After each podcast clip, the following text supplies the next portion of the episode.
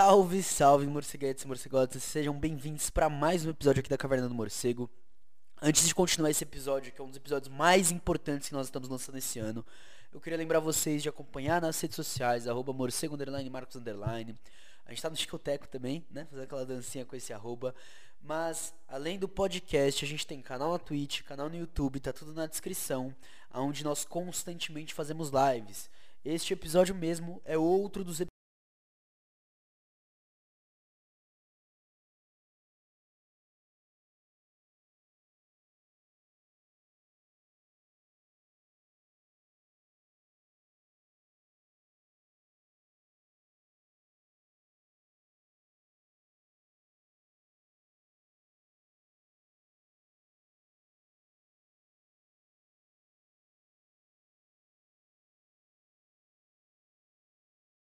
episódios gravados em live, tá ligado? Então, quem puder tá colando, tá conversando com a gente, tá ali no presencial também é muito importante. Além disso, galera, a gente está com cupom de desconto na Autonomia Literária, hashtag Morcego na Autonomia, e os livros da Expressão que estão no grupo de estudos, que está lá no drivezinho, que também está na descrição, Expressão e Fei Morcego, também te dão, esse cupom também te dá 20% de desconto, tá família? E aí, se você curtiu o projeto, achou importante, não esquece de compartilhar esse episódio. Não esquece de ir lá no nosso apoia.se barra caverna morcego, dar o seu apoio, se inscrever na Twitch, seguir a gente no YouTube ou pelo Pix, que é também e-mail para contato, mpbl97531 arroba gmail.com. Tenha um bom episódio, até mais, bora lá!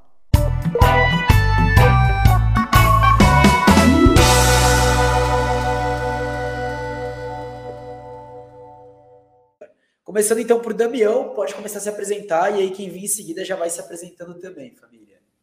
É, camaradas, boa tarde. É, primeiramente, obrigado né, pela oportunidade, agradecer ao Marcos aí pela oportunidade de estar aqui trocando essa ideia. Agradecer também a todos os presentes, né? Enfim, muito bom a gente ter essa troca com várias universidades de diversas regiões do Brasil. Enfim, me apresentando brevemente, né? Eu sou Arthur Damião, sou o diretor do DCE Livre da USP. A gestão é tudo para ontem, eleita esse ano. É, sou militante também da União da Juventude Comunista, né, a juventude do Partido Comunista Brasileiro, e sou estudante de Ciências Sociais na USP. Então, hoje o que eu vou trazer vai ser basicamente, além do, do aspecto geral, né, vou falar bastante sobre a minha realidade na universidade. É isso, muito feliz de estar aqui com vocês. Valeu. Salve, salve, galera. Meu nome é Gabriel Cristica, na UFPR. É, eu sou militante do CALC, que é o Coletivo Anarquista Luta de Classes, que atua aqui em Curitiba, e que é filiado à CAB, Confederação Anarquista Brasileira, e também dentro do movimento estudantil eu milito pela resistência popular estudantil. E é isso aí, galera. Espero que seja da hora. Prazer enorme estar aqui. Tamo junto. Saudações, camaradas. Eu sou a Érica, daqui de Salvador. Sou militante da União da Juventude Comunista e do Partido Comunista Brasileiro. É, faço parte do Centro Acadêmico de Ciências Sociais aqui da UFBA, gestão Jubiabá, e também sou coordenadora do Instituto Sayus, que está aparecendo aí, é, que é o nosso Instituto Marxista-Leninista, é, que a gente ensina idiomas na perspectiva de educação popular.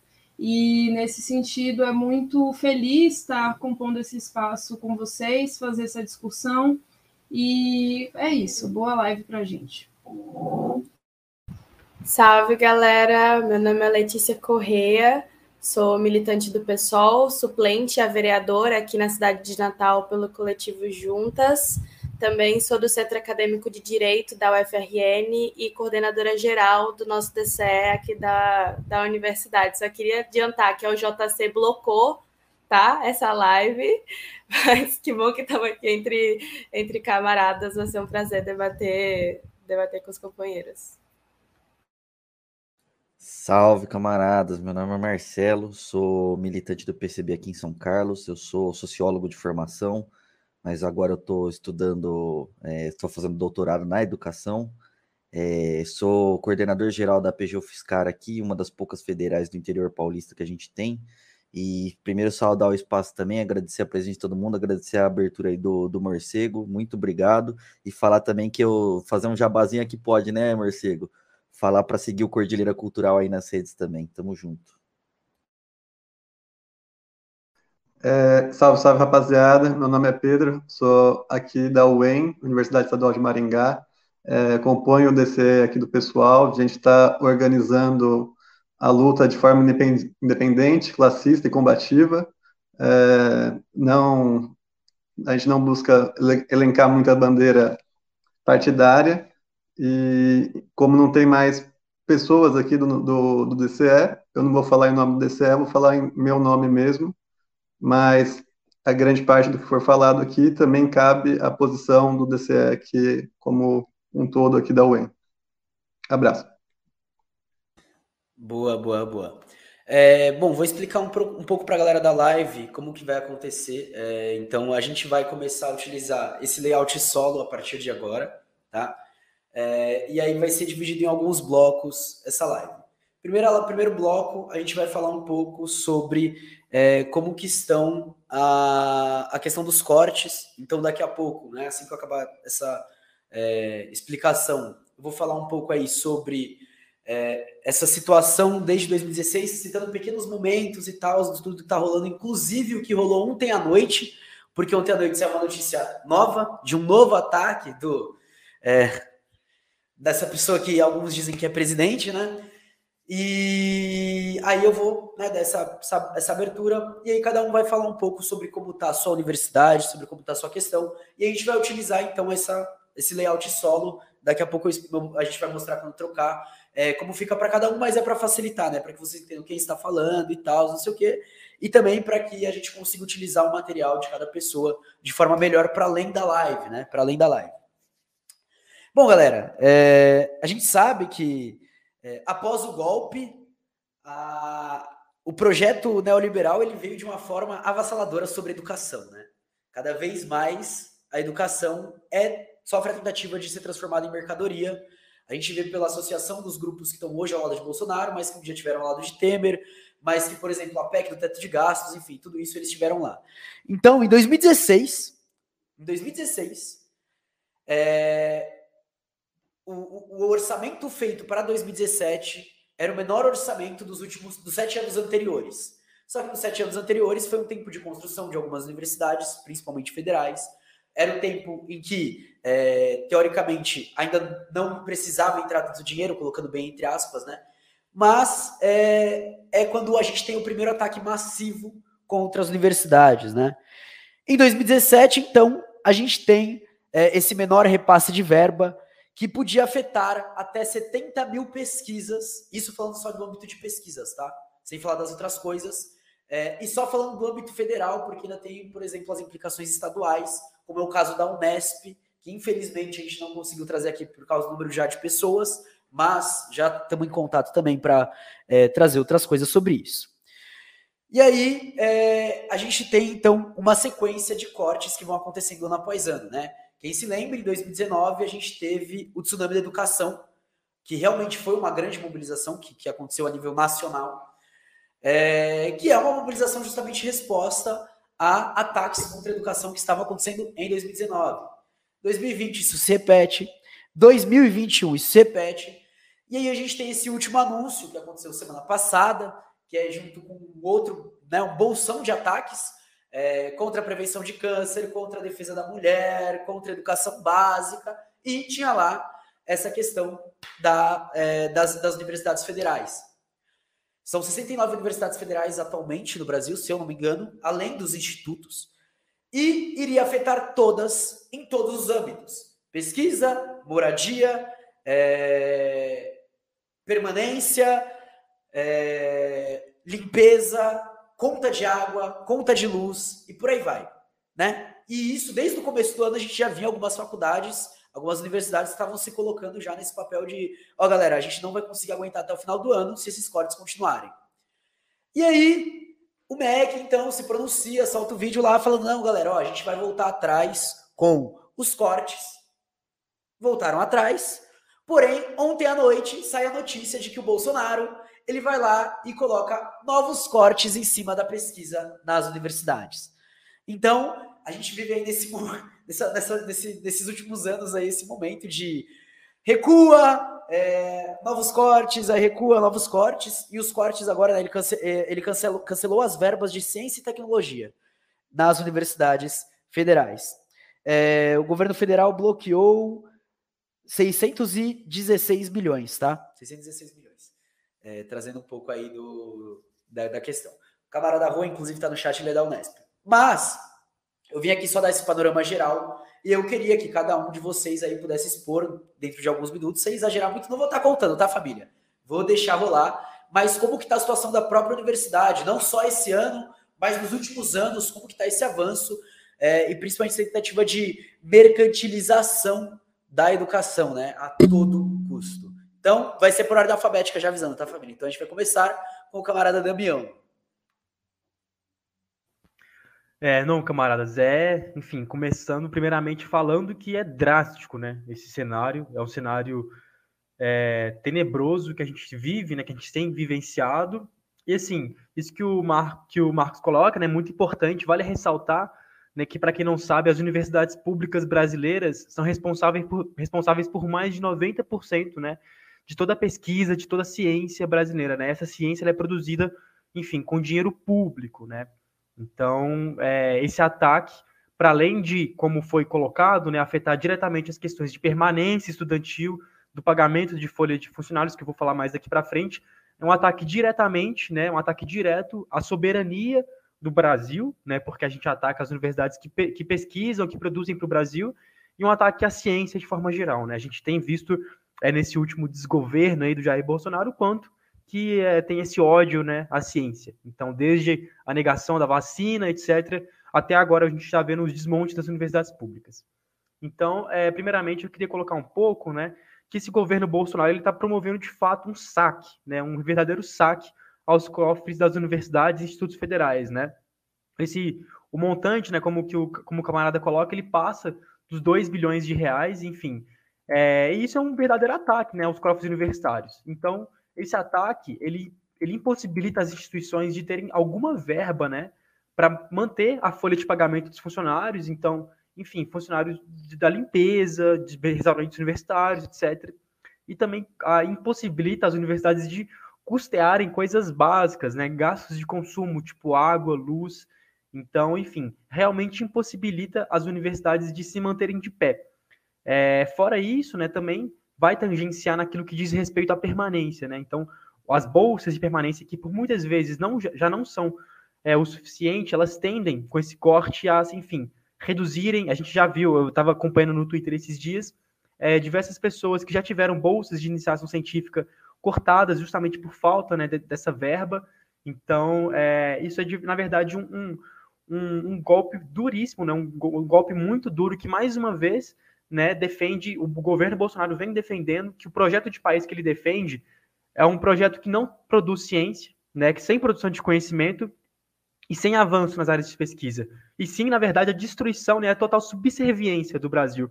Porque quando o Brasil ele para de produzir ciência, né, é, ele para de, enfim, de desenvolver o seu parque industrial por meio da, da, da, da capacidade que, os, que, as universidades têm de produzir pesquisa, ciência, etc., ele está, na verdade, se tornando subserviente a outros países, tipo os Estados Unidos, países, enfim, do capitalismo central na Europa. Então, é, o, o, que a gente vê, na verdade, é justamente um, um chefe de governo né, que não quer um país fortalecido, né, um país forte, como ele sempre diz, mas sim uma, uma, um país que é uma colônia né, de plantação, enfim, a gente vê, na verdade, um avanço aí no, no agro, né, no Brasil, transformando o Brasil num verdadeiro, enfim, é, numa verdadeira, um grande sítiozão, assim, né? Então, é, eu acho que eu queria falar mais ou menos isso logo de começo, não quero tomar muito tempo, quero muito ouvir o que os camaradas têm a dizer, principalmente os camaradas da, das universidades federais, né? Eu sou da estadual aqui de São Paulo, então esses cortes, por mais que eles atinjam a, também a nossa universidade, eles vêm com uma menor intensidade. A gente passa por outros problemas aqui que eu vou começar a falar mais nas outras pautas,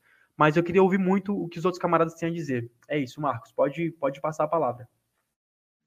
Fechou. Agora, Crestani. Então, é, aqui na UFPR, os, a gente tem o nosso reitor, né, que é o Ricardo Marcelo, que ele é presidente da Andifes, né, que é a organização dos reitores e tal. É, então ele vem fazendo bastante alarde, mas tem uma posição é, realmente construtiva e que propõe as soluções para esses cortes, né? É, em 2016, com os cortes que o Morcego já falou, é, houveram diversas ocupações aqui no Paraná, o companheiro da UEM pode falar também um pouco mais sobre isso. E aqui em Curitiba a gente teve um movimento estudantil muito forte, bastante combativo. É, só que depois disso houve uma certa ressaca, muitos militantes acabaram se formando, então acabou tendo meio que um sintoma de derrota, até porque as bolsas começaram a diminuir, então houve um certo desânimo do movimento estudantil e principalmente dos secundaristas, né, que a gente achava que ia ter um, um up no movimento estudantil, acabaram tendo uma postura mais frustrada, dificultando que a gente desse os próximos passos, né. Em 2017 foi um ano bem complicado para a gente aqui em Curitiba, é, e também a UFR, ela tem outros campos fora de Curitiba, nas cidades do interior. E esses campos, a partir de 2016, passaram a sofrer grandes dificuldades, principalmente a galera de Jandaia, que tiveram, ficaram sem, quase sem bolsas de permanência e coisas desse tipo. É, em 2018, com o contexto de eleição, é, começaram a haver várias manifestações, porém a maioria delas com caráter é, eleitoreiro, então as nossas pautas da educação acabaram ficando em segundo plano. É, em 2019, né, tiveram as grandes marchas, principalmente do Ele Não, Tsunami da Educação, e aqui em Curitiba, em 2019, houve um grande protagonismo do movimento das mulheres, que foi bem grande e que articulou a maior parte desses atos que rolaram em 2019. Em 2020, é, teve um ato bem combativo antirracista na cidade, que inclusive é, marchou até a, ali onde fica a sede do governo e tiraram as bandeiras, é, queimaram num ato bem, bem radical.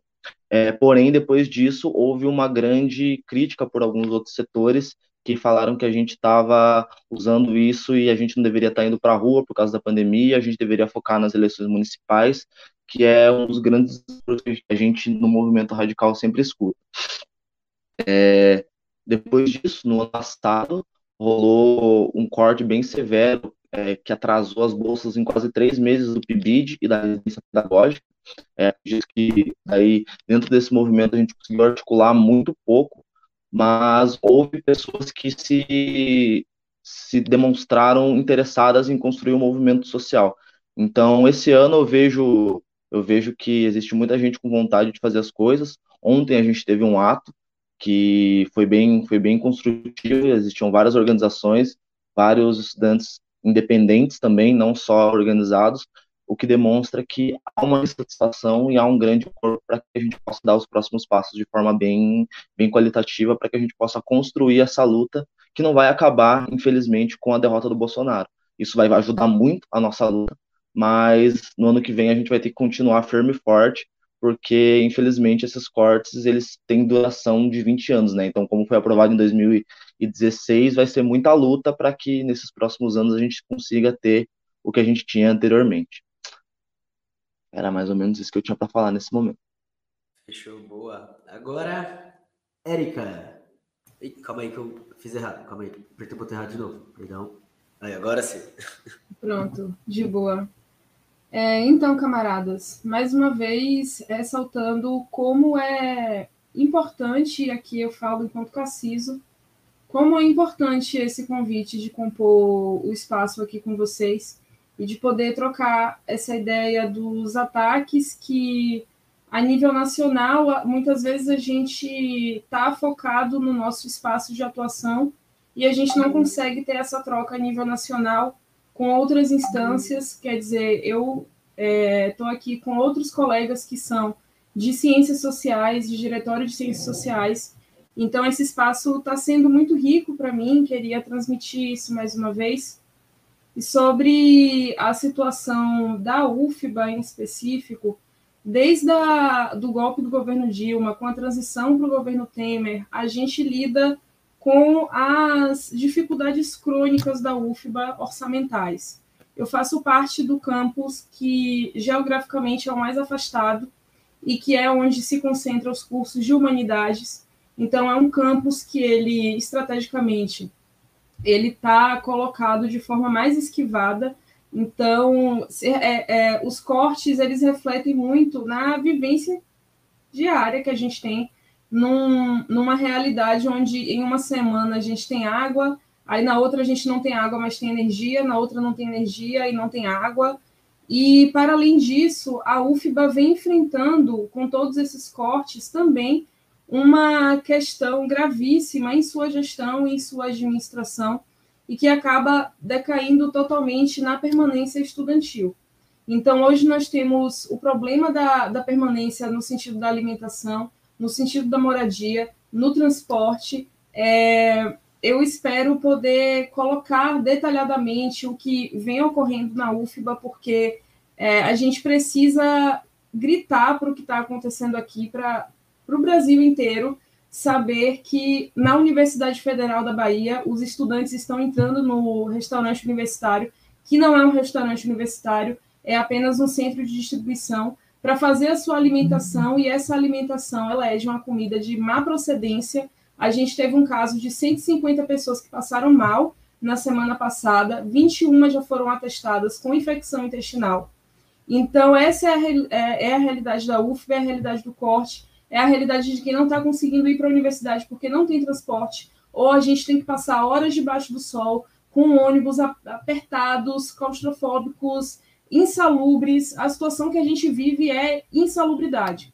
E a gente sabe que o governo tem isso enquanto projeto político, né? É o projeto de desmantelar a universidade pública, de segregar esse espaço de produção do conhecimento e de divulgação do conhecimento. E a gente percebe isso é, principalmente no curso de Ciências Sociais, que já tem sido o curso há vários semestres de maior evasão da universidade, e principalmente pela modificação do perfil universitário. Então, a gente observa a UFBA, que está no estado com a maior população negra é, fora da África, e essa universidade cada vez mais elitizada, cada vez mais branca, cada vez mais homogênea, heterogênea. E isso, é, esse, esses cortes, eles deixam de significar números, apesar de serem números que nos assustam. Em junho, a gente tem um corte de 12 milhões, Agora, com o confisco que foi deliberado no início do ano, mas que só foi divulgado agora, a gente já perde 5% do nosso orçamento. A UFBA notifica que isso compromete totalmente a nossa permanência estudantil. A gente tem também o problema da iniciativa privada na universidade pública, que vem ganhando cada vez mais espaço a partir desse projeto político de desmantelar uma universidade que seja pública. E aí, já ensejando para as falas futuras, é na perspectiva de que a gente precisa radicalizar cada vez mais os movimentos estudantis, ao ponto da gente conseguir aglutinar essa massa e lutar é, por uma universidade que não seja apenas pública, mas que seja popular. Que o seu projeto de educação seja popular, que o seu projeto de permanência seja verdadeiramente pensado para o povo, para a classe trabalhadora e, infelizmente, isso não é a realidade da UFBA há já há muitos anos, e nesse ano de 2020, 2022, é, com o retorno das aulas após esse processo de pandemia, em que a gente ainda está lidando com essa ressaca de um movimento estudantil que ficou estagnado por conta do processo pandêmico, a gente agora tem a tarefa diária de mobilizar, aglutinar essa classe estudantil que está desmantelada, que está desmotivada, que está depressiva que está sem um horizonte e a gente precisa é, colocar é, o, o, nosso projeto de universidade e lutar por ele. Né? Então, desculpe se eu falei muito, mas é um pouco do que eu queria trazer aqui hoje. É isso. Não, tá ótimo, camarada, tá ótimo. Agora trazendo aqui Letícia. Salve, gente! Para quem chegou agora na live, meu nome é Letícia, sou militante do Juntos e coordenadora geral do DCE daqui da UFRN. E é, acho importante falar da UFRN, inclusive em seguida da, da companheira que falou agora, porque eu acho que essas são duas das universidades satélites assim que mais demonstram como os cortes afetaram especialmente as federais do Nordeste, né? Não sei se todo mundo está ligado, mas as distribuições para as universidades de verba são diferentes, ou seja, todo ano é liberado uma lei orçamentária anual que prevê o orçamento da educação, que é só isso mesmo, o orçamento, não quer dizer que necessariamente todo aquele dinheiro vai entrar nas, na conta das universidades, por isso os cortes, os bloqueios, porque mesmo com uma previsão inicial não é certo que isso vai se concretizar, né? E essa distribuição é feita de maneiras diferentes para as categorias do orçamento das universidades. Eu queria começar minha fala deixando isso registrado, porque o companheiro da USP, se não me engano, falou muito certamente que os cortes afetam as pessoas, as universidades de maneira diferente. Isso é tão verdade como, por exemplo, que um corte na UFRJ no ano passado menor do que o da UFRN sofreu. É, afetou muito mais eles, porque foi um corte numa área específica que desenvolvia a estrutura, né? Mesmo que os cortes, enfim, sejam ruins em todas as universidades, mas também só para deixar claro para a galera que está assistindo que não é distribuído de maneira igual para cada universidade, ou seja, pode ter um corte muito específico numa área aqui na UFRN que afeta diretamente um setor da UF, mas não necessariamente um outro setor de uma outra universidade. Aí eu queria começar falando que, em síntese, assim, tem algumas diferenciações, inclusive de administração de cada universidade, especialmente as federais, mas o, o, a estrutura geral do orçamento das universidades é basicamente custeio, que são as despesas que a gente chama de obrigatórias, o penais, né? E as discricionárias, que são é, aquelas despesas dos terceirizados, que são as não obrigatórias o que é uma bizarrice, porque essa essa discricionária, essa verba discricionária que paga a conta de luz, a conta de água, é, os terceirizados, então enquanto custeio é um orçamento mais geral da universidade que paga os servidores, enfim, outras coisas nesse sentido, essas não obrigatórias são para as questões mais estruturais que nos afetam diretamente. E por que, que, eu, que eu coloquei isso desde o início da minha fala, né? Porque ano passado, concordo com a caracterização dos companheiros em que houve uma, uma diminuição da mobilização do movimento estudantil, mas especialmente nós que construímos a oposição de esquerda, sabemos que mesmo durante a pandemia fomos nós que estivemos, estivemos nas ruas, né, construindo as mobilizações. Eu lembro que 2021, mesmo com a UFRN ainda no regime remoto, a gente fazia ato basicamente todo mês, porque é inconcebíveis né, as quantidades de absurdo aí que nós sofremos durante o governo Bolsonaro mas o corte que a gente sofreu em 2021 está nos afetando até hoje, por isso que eu, que eu iniciei a minha fala dando esse panorama geral de como funcionam os orçamentos universitários para a galera que está nos assistindo. Para vocês terem noção, o corte que nós sofremos no ano passado zerou o nosso caixa de despesa discricionária. Então, para custeio, nós recebemos 150 milhões, se eu não me engano. E, Uf... e, lembrando que a UFRN não é só um campus, não é só o campus central que fica em Natal, tem mais três outros campos que ficam, quatro outros campos, ou três outros campos, em, em Santa Cruz, é, que é a FACIS, a Escola Agrícola de Jundiaí, o FELX e o SERES, então são cinco campos no geral que é, distribuídos pela capital e nesses interiores. O Penais recebeu só de só 5 milhões de reais e o nosso caixa de despesa discricionária foi zerada, ou seja, ano passado, prestes aí a pandemia estar tá minimamente controlada, as previsões estando sinalizando de que haveria possibilidade de um retorno presencial, esse corte na nossa universidade para nós foi um boicote mesmo de não vai voltar porra nenhuma, entendeu? Não vai voltar não tem como voltar, não tem como sustentar é, a universidade em pé, né, para votar. Então, é, a gente recebia mais ou menos na verdade, nacionalmente, as universidades recebiam mais ou menos 4,3 bilhões de reais é, para essas despesas discricionárias, e nós não recebemos um centavo desses 4,3 bilhões. A UFRN não recebeu absolutamente nenhum centavo dessa, dessa coisa. E isso tão nos, nos prejudicou aqui que, basicamente, galera, se quebrou um ar-condicionado, não tem dinheiro para repor não tem verba, não tem insumo de pesquisa. O FRN produziu é, álcool em gel para os hospitais, produziu máscaras, um monte de coisa de combate à pandemia aqui, enquanto o presidente Jair Bolsonaro estava sendo irresponsável, canalha e genocida.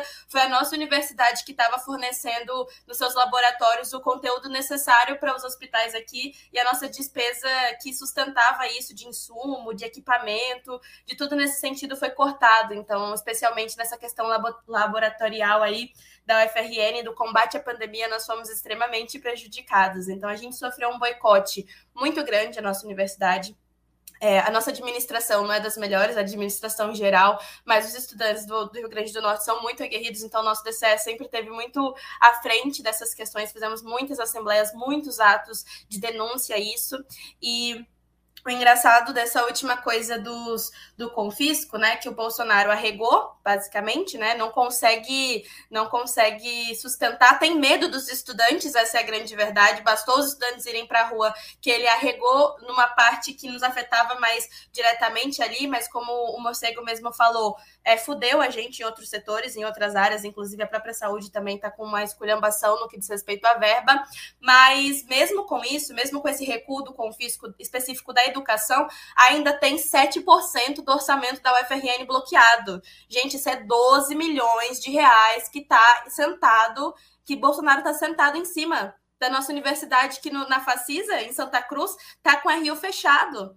Os estudantes estão tendo que se virar com auxílio alimentação muito insuficiente. Então, o sentido da minha fala também era de colocar aqui, mesmo com esse recuo do confisco, que a gente vai conversar no próximo ponto, que é a mobilização dos estudantes, não só no dia 18, mas de maneira permanente para a derrotada desse, desse genocida e para a defesa da educação, é muito importante, porque o confisco foi um escândalo, foi um foi roubo, assim, né? Foi um absurdo. Mas mesmo com esse recuo que aconteceu nessa área específica, ainda há muita verba das universidades congeladas, sem uso, que está prejudicando não só as nossas vidas, mas os servidores, dos nossos professores, dos terceirizados da universidade universidade está fazendo com que o sucateamento estrutural especificamente seja inconcebível para as pessoas que estão dentro das universidades. Eu acho que isso é muito caro para nós. Por isso que a importância dessa live aqui é fundamental, mas não só isso, o sentido de mobilização permanente, mesmo com recuo do confisco, a gente precisa encarar esses cortes com muita seriedade e daqui até o final do ano, até quando for preciso,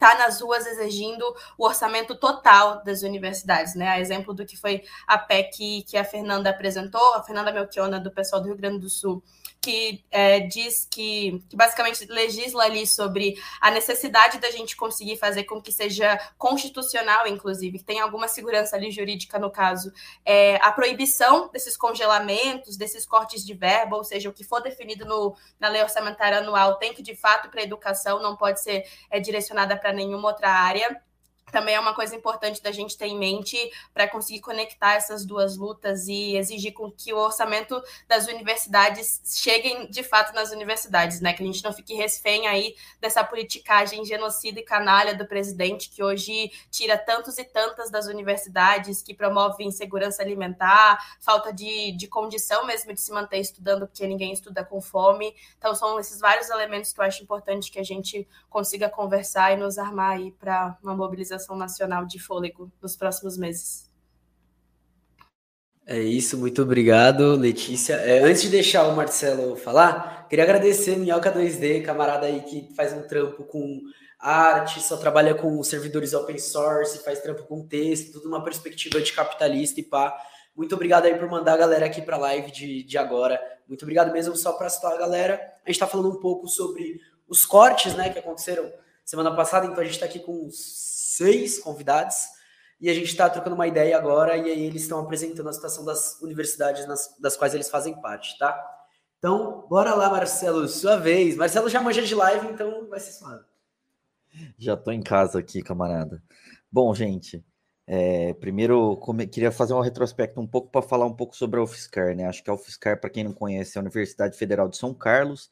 Ela tem o um nome porque foi criada aqui na cidade de São Carlos, interior de São Paulo, mas ela tem quatro campi, é, São Carlos, Sorocaba, Araras e Lagoa do Sino. É, só de alunos de pós-graduação, segundo dados da própria universidade, em 2019 a gente tinha mais de 9 mil alunos de pós-graduação. É, então, assim, a gente é uma universidade com muitos alunos, a gente tem curso de exatas, de humanas, de biológicas, é, medicina, Sim, são, é muita gente. A cidade de São Carlos aqui é basicamente tem muitos universitários, muitas pessoas que vivem, é, vêm de fora para fazer estudos e tudo mais. Então, assim, eu estou ressaltando isso para dizer o quanto de pessoas que estão envolvidas nessa questão, tá? É, aqui em São Carlos, acho que num período anterior, durante esses últimos quatro anos aí do governo Bolsonaro, a gente já teve uma reitora também, que hoje é a ministra da Municipal de Educação aqui em São Carlos, a Wanda Hoffman, que ela já chegou até a ser cotada para ser ministra da Educação do Bolsonaro no final de 2019, início de 2020, né? Então ela é uma bolsonarista convicta, é, o trabalho de desmonte dela dentro da Universidade Federal de São Carlos foi enorme, é, nos últimos anos, a gente teve aumento do preço da RU, É, junto com isso, por exemplo, aqui na cidade tem uma empresa que monopoliza as licitações de transporte público, então elas diminuíram linhas dentro da própria Fiscar para o Fiscar e para voltar das aulas também, então dificultou o acesso da, da, dos alunos à universidade. A gente teve outros tipos de desmonte, como é, proibição de eventos culturais dentro da universidade. A reitoria chegou até a fazer um, um palquinho do lado do palquinho que já existia para deslegitimar o palquinho que era histórico.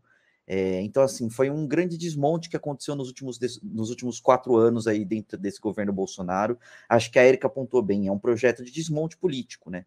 Quando a gente fala desmonte político, ele tem por trás um outro intuito, eu acho que a Letícia também eh, abordou muito bem em diversos pontos, que é privatização, gente.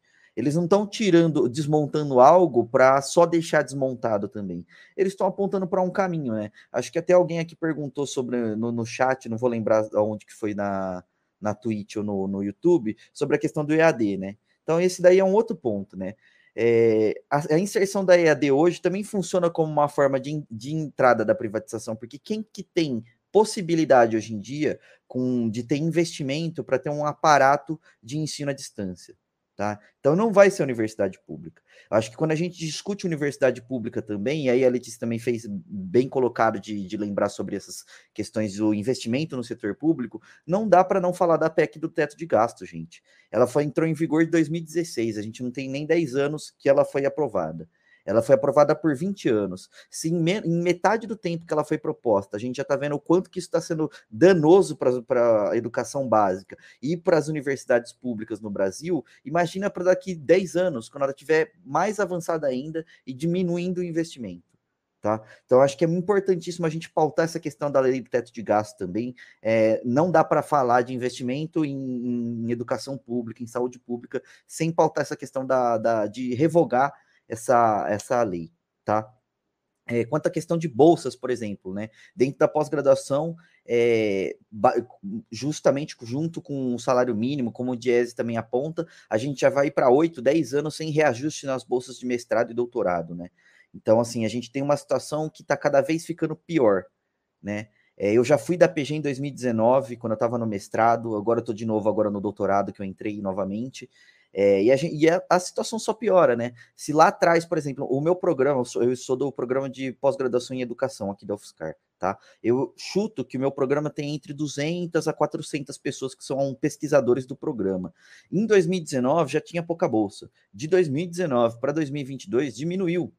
E aí, assim, é, como que a gente garante o acesso dessas pessoas que estão vindo fazer pesquisas? O meu programa tem pessoas que vêm do Brasil inteiro para estudar aqui. É, essas pessoas estão chegando e já estão pegando uma bucha na mão. E aí também apontar para essa questão, né? É, como que, como que é importante a gente se mobilizar nesse momento? Aqui na UFSCar, principalmente, a gente tem uma enorme dificuldade, é, não só na categoria da pós-graduação, mas acho que na categoria da pós-graduação. E aqui é mais difícil da gente conseguir juntar as pessoas, delas se mobilizarem, porque a pós-graduação tem um problema, né?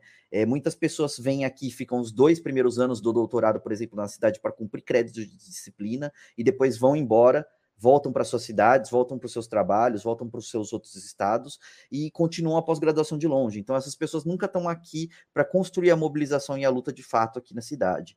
E aí, a outra questão que entra junto nisso também é essa falta de, de apelo, né? Porque, por exemplo, é, a gente fez assim, uma assembleia da, da APG mês passado, quando já estava acontecendo os cortes, e teve duas pessoas para além da gestão. Então, assim, gente, é urgente, é necessaríssimo que a gente se organize enquanto categoria de pós-graduandos. Pós-graduando, pesquisador é trabalhador, é trabalhadora também, gente. A bolsa que a gente recebe não é nada mais um salário para a gente ter exclusividade do trabalho que a gente faz.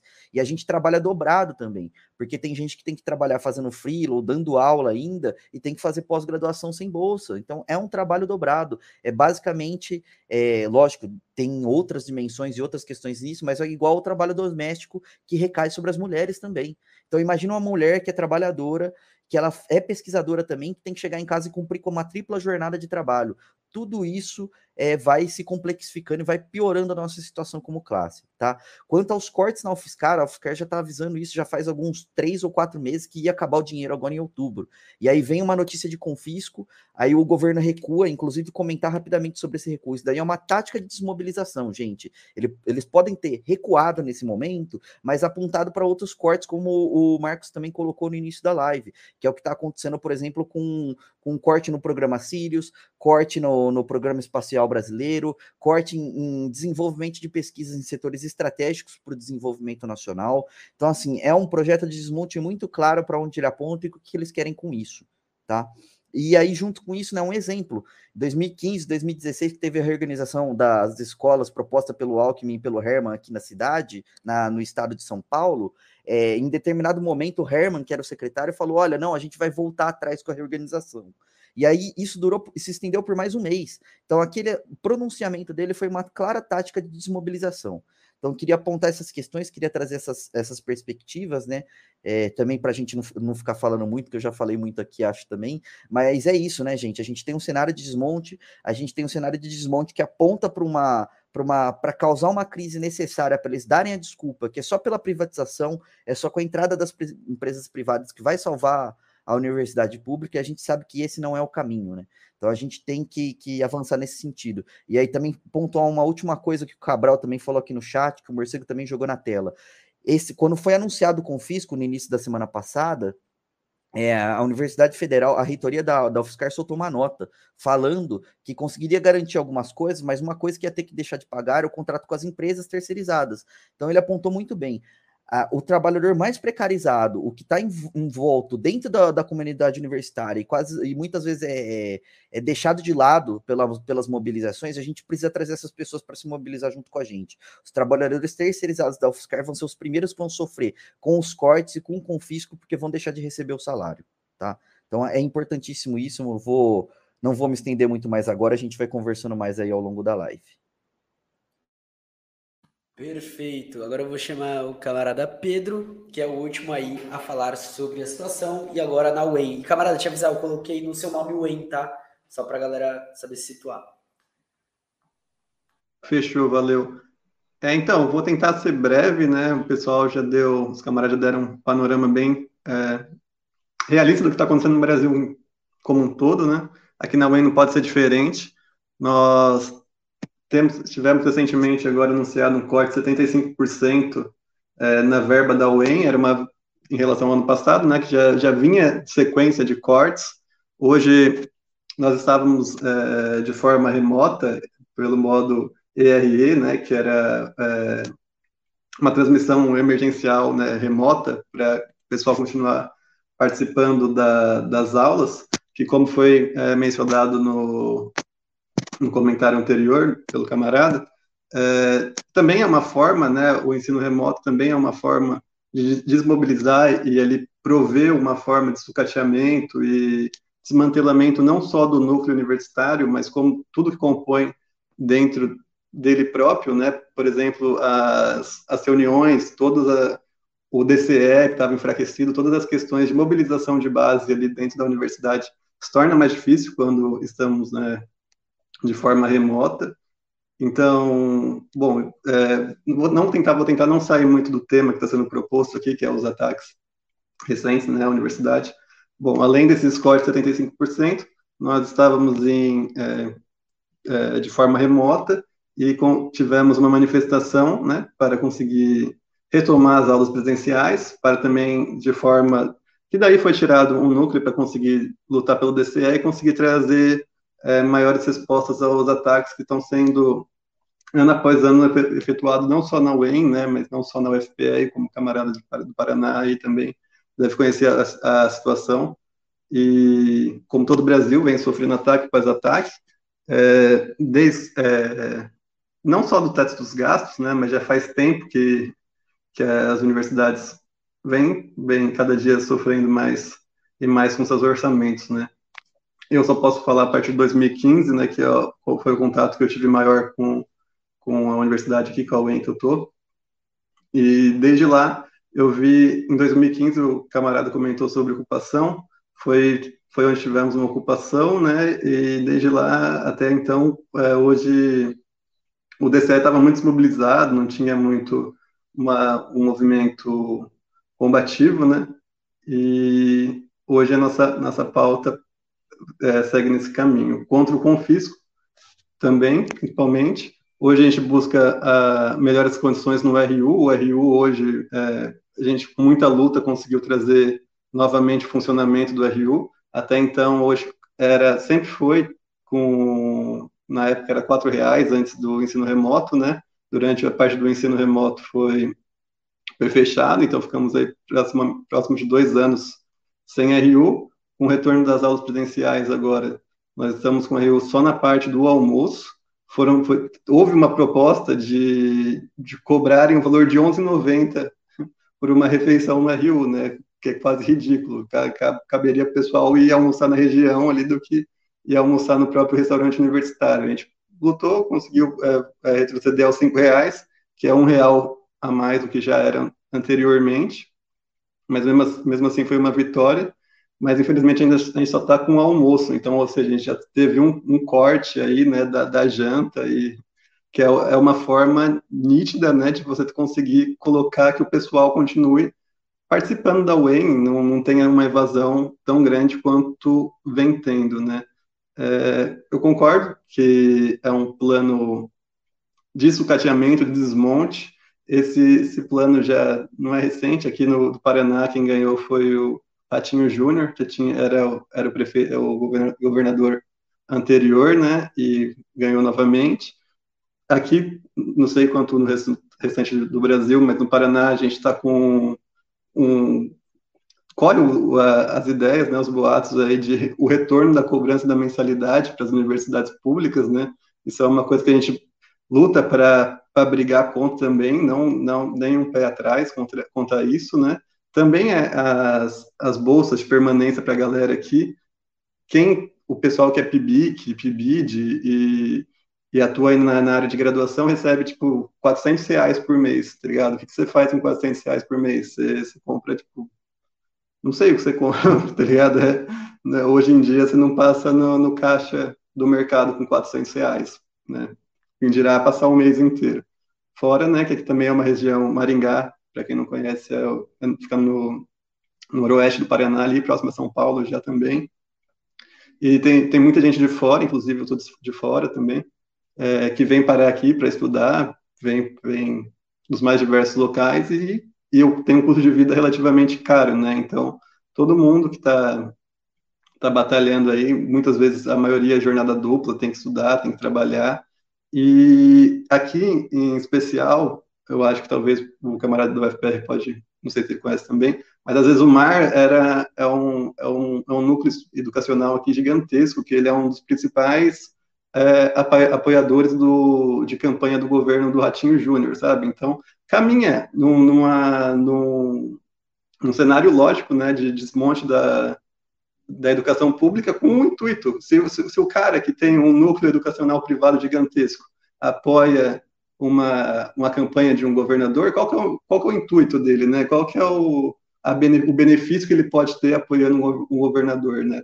De um cargo tão gigantesco assim, ser um dos maiores é, colaboradores de campanha, né? É óbvio que que, assim como a UEM, assim como a Unesp, assim como a UFSCar, assim como as federais do Brasil inteiro e as estaduais, correm num sentido de desmonte, desmobilização, e isso não acontece só no, no, na, na, parte da educação, né, mas também acredito que as empresas públicas, os Correios, o Eletrobras foi privatizado, então é, é tudo parte de, um, de, um, de uma ideia neoliberal de desmonte de todas as, as instituições ali que regem a, de forma a prover o mínimo pessoal, tá ligado? Então, é, só para não, não fugir muito, no geral, acredito que é isso. Todas as universidades, do meu ponto de vista, vêm é, particulares, né, vêm sofrendo, sofrendo, sofrendo ataques.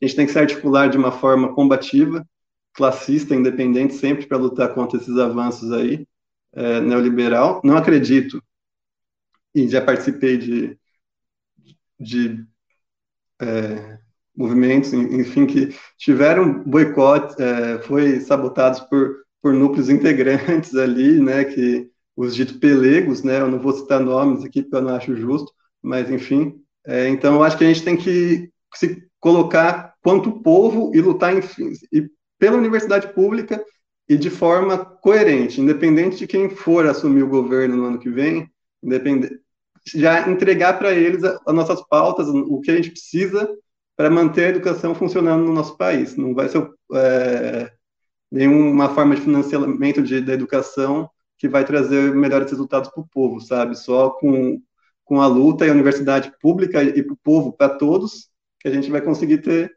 né, uma melhora de fato, né? Não fugindo aí do que o público e popular pode trazer para a gente. Acho que, no geral, é só isso, gente. Obrigado. É isso, muito obrigado, família. Família, eu vou trazer rapidinho todo mundo aqui, tá? Cadê?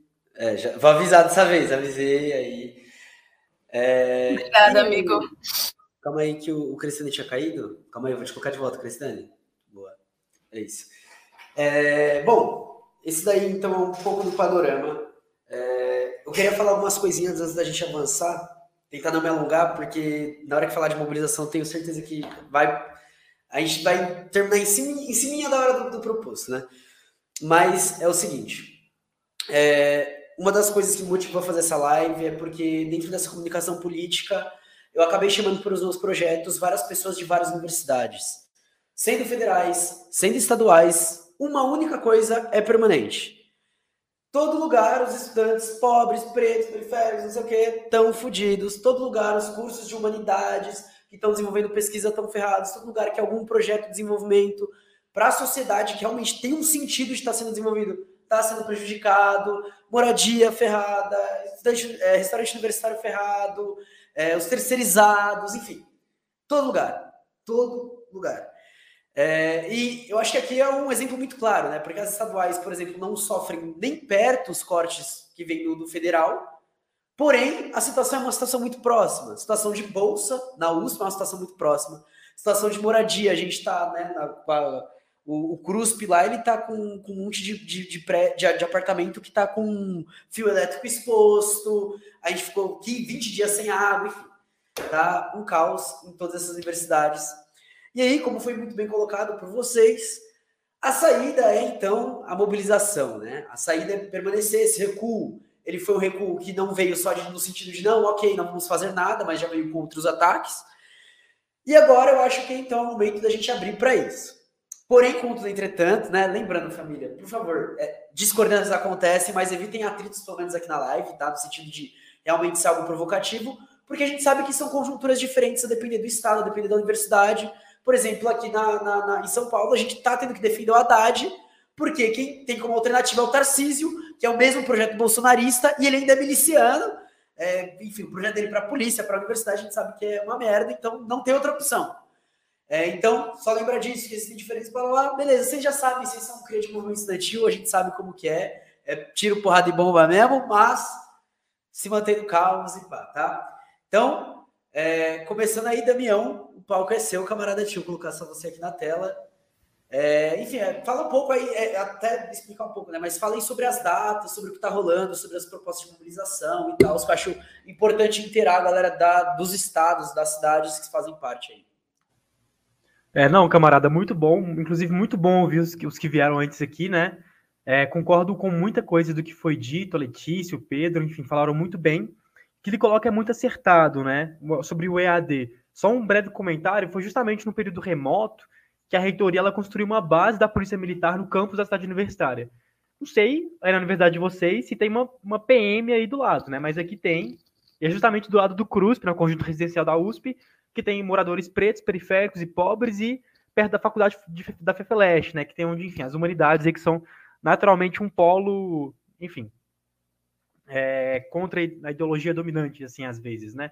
Pois bem, é, falando um pouco sobre calendário de lutas, né? Eu separei aqui um, um, um bloquinho de notas, justamente porque nós, do DCE Livre da USP, a gente fez uma, uma, uma, uma assembleia geral com os estudantes para justamente né, tomar uma, uma atitude, uma iniciativa contra esses cortes que vem acontecendo também, né, em solidariedade, também pautando algumas coisas. Então, nessa semana do dia 10, a gente está realizando assembleias de curso, então, enfim, a gente já teve mais de 15 20 centros acadêmicos que confirmaram é, assembleias de curso para poder debater o dia 18. A gente vai ter amanhã, no dia 13, uma caminhada até o portão 1 é, do Butantan e da cidade universitária para poder, enfim, pressionar a tanta reitoria, enfim, mostrar a gente está atuando. A gente vai ter também nessa semana é, os conselhos de centros acadêmicos, que a gente vai reunir todos os, CCA, todos os cursos dos centros acadêmicos da USP para poder debater. É, e também a gente está com um horizonte geral, um ato é, no dia 18, né, paralisando a USP, não sei se eu, enfim, é, paralisando a USP é, para poder somar também na convocação que a Uni fez, e que, enfim, essa convocação para o dia 18, ela tem essa data justamente para poder mobilizar a construção dos centros acadêmicos, mobilizar a galera, fazer passagem em sala, explicar a situação, é, porque muitas pessoas questionaram a data, etc. A gente tem que entender que a dinâmica do movimento estudantil ela é muito diferente nos determinados locais, nos, nos, determinados locais. Então, na USP, por exemplo, na FEFELESH, as coisas pipocam de um dia para o outro. Mas, às vezes, no interior, numa universidade federal, em cursos, às vezes, de ciência e tecnologia, que tem uma tendência é, a não debater tanto é, política quanto os cursos de humanidades, por exemplo, esse, essa, essa construção é diferenciada. Então, a gente precisa de uma data para construir uma luta que seja massificada de fato. E a gente tem que, então, né, é, mirar nessa construção do dia 18, mirar também no horizonte de uma greve geral aqui no país, é, justamente porque, enfim, é, não é coincidência, camaradas, que esse confisco, né, esses cortes que aconteceram, eles acontecem justamente durante o segundo turno, né, de uma eleição que já está, enfim, regada de cortes de verbas para o orçamento secreto e que também impulsiona a campanha do, do presidente, né, e também compra apoio parlamentar. Então, enfim, a gente tem que ter em mente, é, na verdade, a construção desse horizonte, desse. É, eu estou vendo aqui os comentários, né, que a gente tem uma base da Polícia Militar, mas a gente tem que ter em mente é, essa construção desse dia 18 massificado, mirando numa greve, a USP, inclusive, o, centro, o DCE da USP, colocou um indicativo né, de uma próxima Assembleia Geral a gente deliberar por uma greve geral na USP. Então a gente precisa, enfim, trocar ideia com todo mundo é, e construir essa greve e construir esse ato no dia 18, né? Porque a gente defende uma universidade que seja verdadeiramente popular, né? Então, como universidade popular, o que eu quero dizer? Uma universidade que seja formada pela e para a classe trabalhadora, né? Que visa construir e produzir conhecimento crítico, combatendo a dependência, o subdesenvolvimento, o colonialismo cultural, né? E que sirva ao socialismo, a revolução socialista dentro da revolução brasileira, sabe? A transição socialista. Então, é mais ou menos isso. É, eu queria ouvir mais dos camaradas que estão aqui, das federais. É, a gente tem muita luta para construir na USP, como o camarada Marcos coloca, né? CRUSP estava sem água, questão de bolsas também, permanência, a gente tem debatido bastante, aumentar de 500 reais para mil reais é, a, o auxílio financeiro, né? USP na capital é muito caro e 500 reais não dá para nada, assim. Enfim, não vou tomar muito mais tempo, quero ouvir de vocês. E é isso, tamo junto. Muito bom, gente. Boa. Cadê? Agora o pessoal só tá me ouvindo minha voz, eu nem tô na tela. Pronto, pode ir, camarada. Tá. É, aí, só resgatando algumas coisas que enquanto os camaradas falaram, eu me lembrei aqui. É, o nosso RU também da UFR ele ficou fechado por, por muito tempo durante a pandemia e o argumento era que a empresa terceirizada não podia oferecer marmitas. Isso fez com que diversos estudantes tivessem, chegassem à insegurança alimentar, porque o custo de vida em Curitiba é muito caro é, qualquer compra que você vai fazer no mercado de um mês, você vai gastar uns 600 reais, e eles ofereciam uma ajuda de custo somente 300. Então, a postura que ocorreu foi uma ocupação no RU Central, que o RU Central é muito importante para os estudantes da UFPR, porque existem várias casas de estudantes. Existe a CELC, que é a casa estudante, da estudante universitária, e a CEL, que moram diversos estudantes da UFPR. E daí esse prédio foi ocupado, e com isso a gente conseguiu que o RU fosse reaberto, e houvesse entrega de marmitas até a volta da, das aulas presenciais.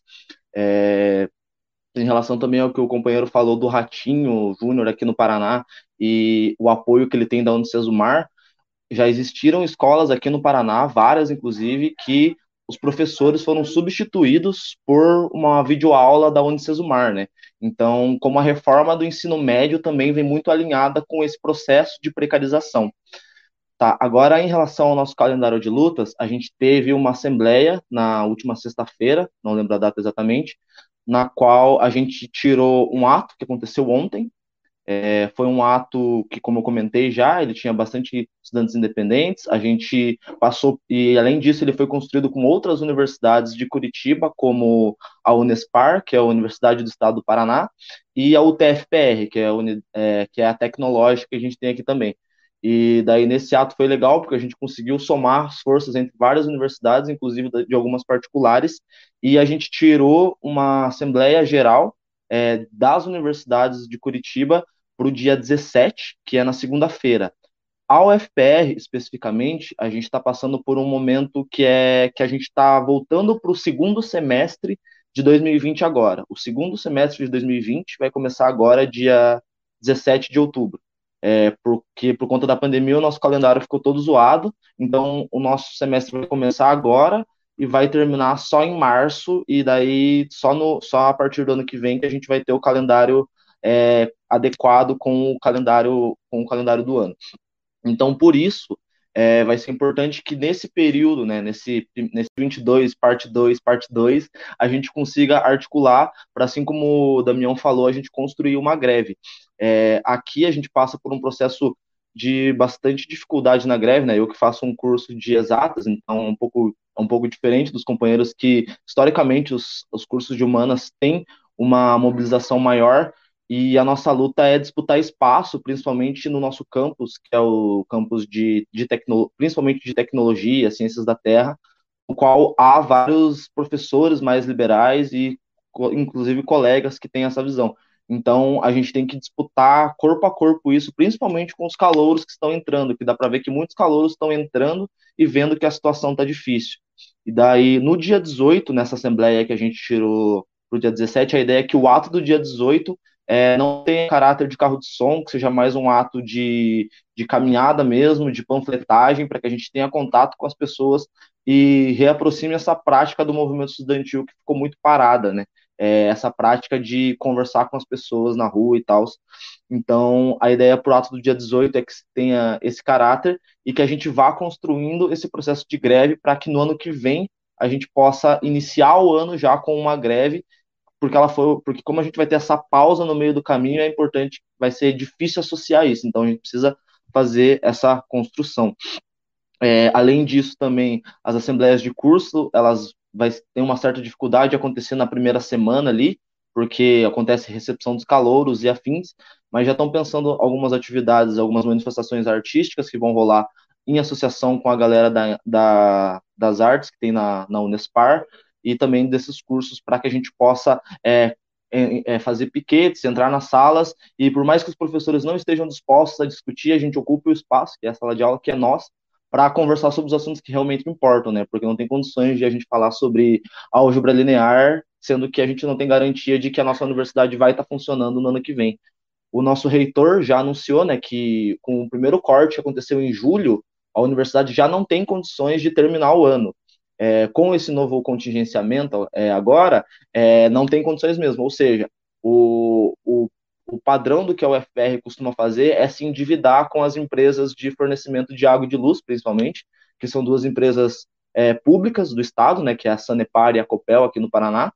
E a Copel ela tem uma parceria uma parceria que gera eletricidade para um, um, um prédio específico lá do, do Centro Politécnico. Só que esse esse prédio também ele vive acabando a luz e é um prédio de biologia, né? Então, tipo, vários corpos ficam putrefando lá e tal, então tem rolado isso também. E é isso, acho que falei mais ou menos isso que a gente tem para rolar. Então, é assembleia no dia 17, é, ato no dia 18 e a construção dessa greve para esse semestre. Boa, boa, boa, boa. Agora, camarada Érica, colocando na tela Aí. Oi, gente. Então, é, como eu comentei da situação da UFBA, a gente, quando nós retornamos para o ensino presencial, estávamos sem RU por conta da recontratação, que é uma realidade de todas as universidades, essa questão do contrato, que é justamente as implicações, contradições, questões que sejam com o modelo de terceirização que a gente tem.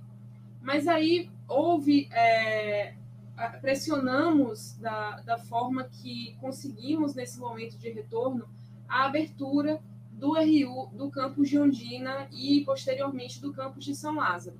A gente está com uma construção ó, há anos, essa história também todo mundo aqui conhece, do, de, de é, obras intermináveis dentro das universidades federais, e uma delas é o restaurante do campus Canela.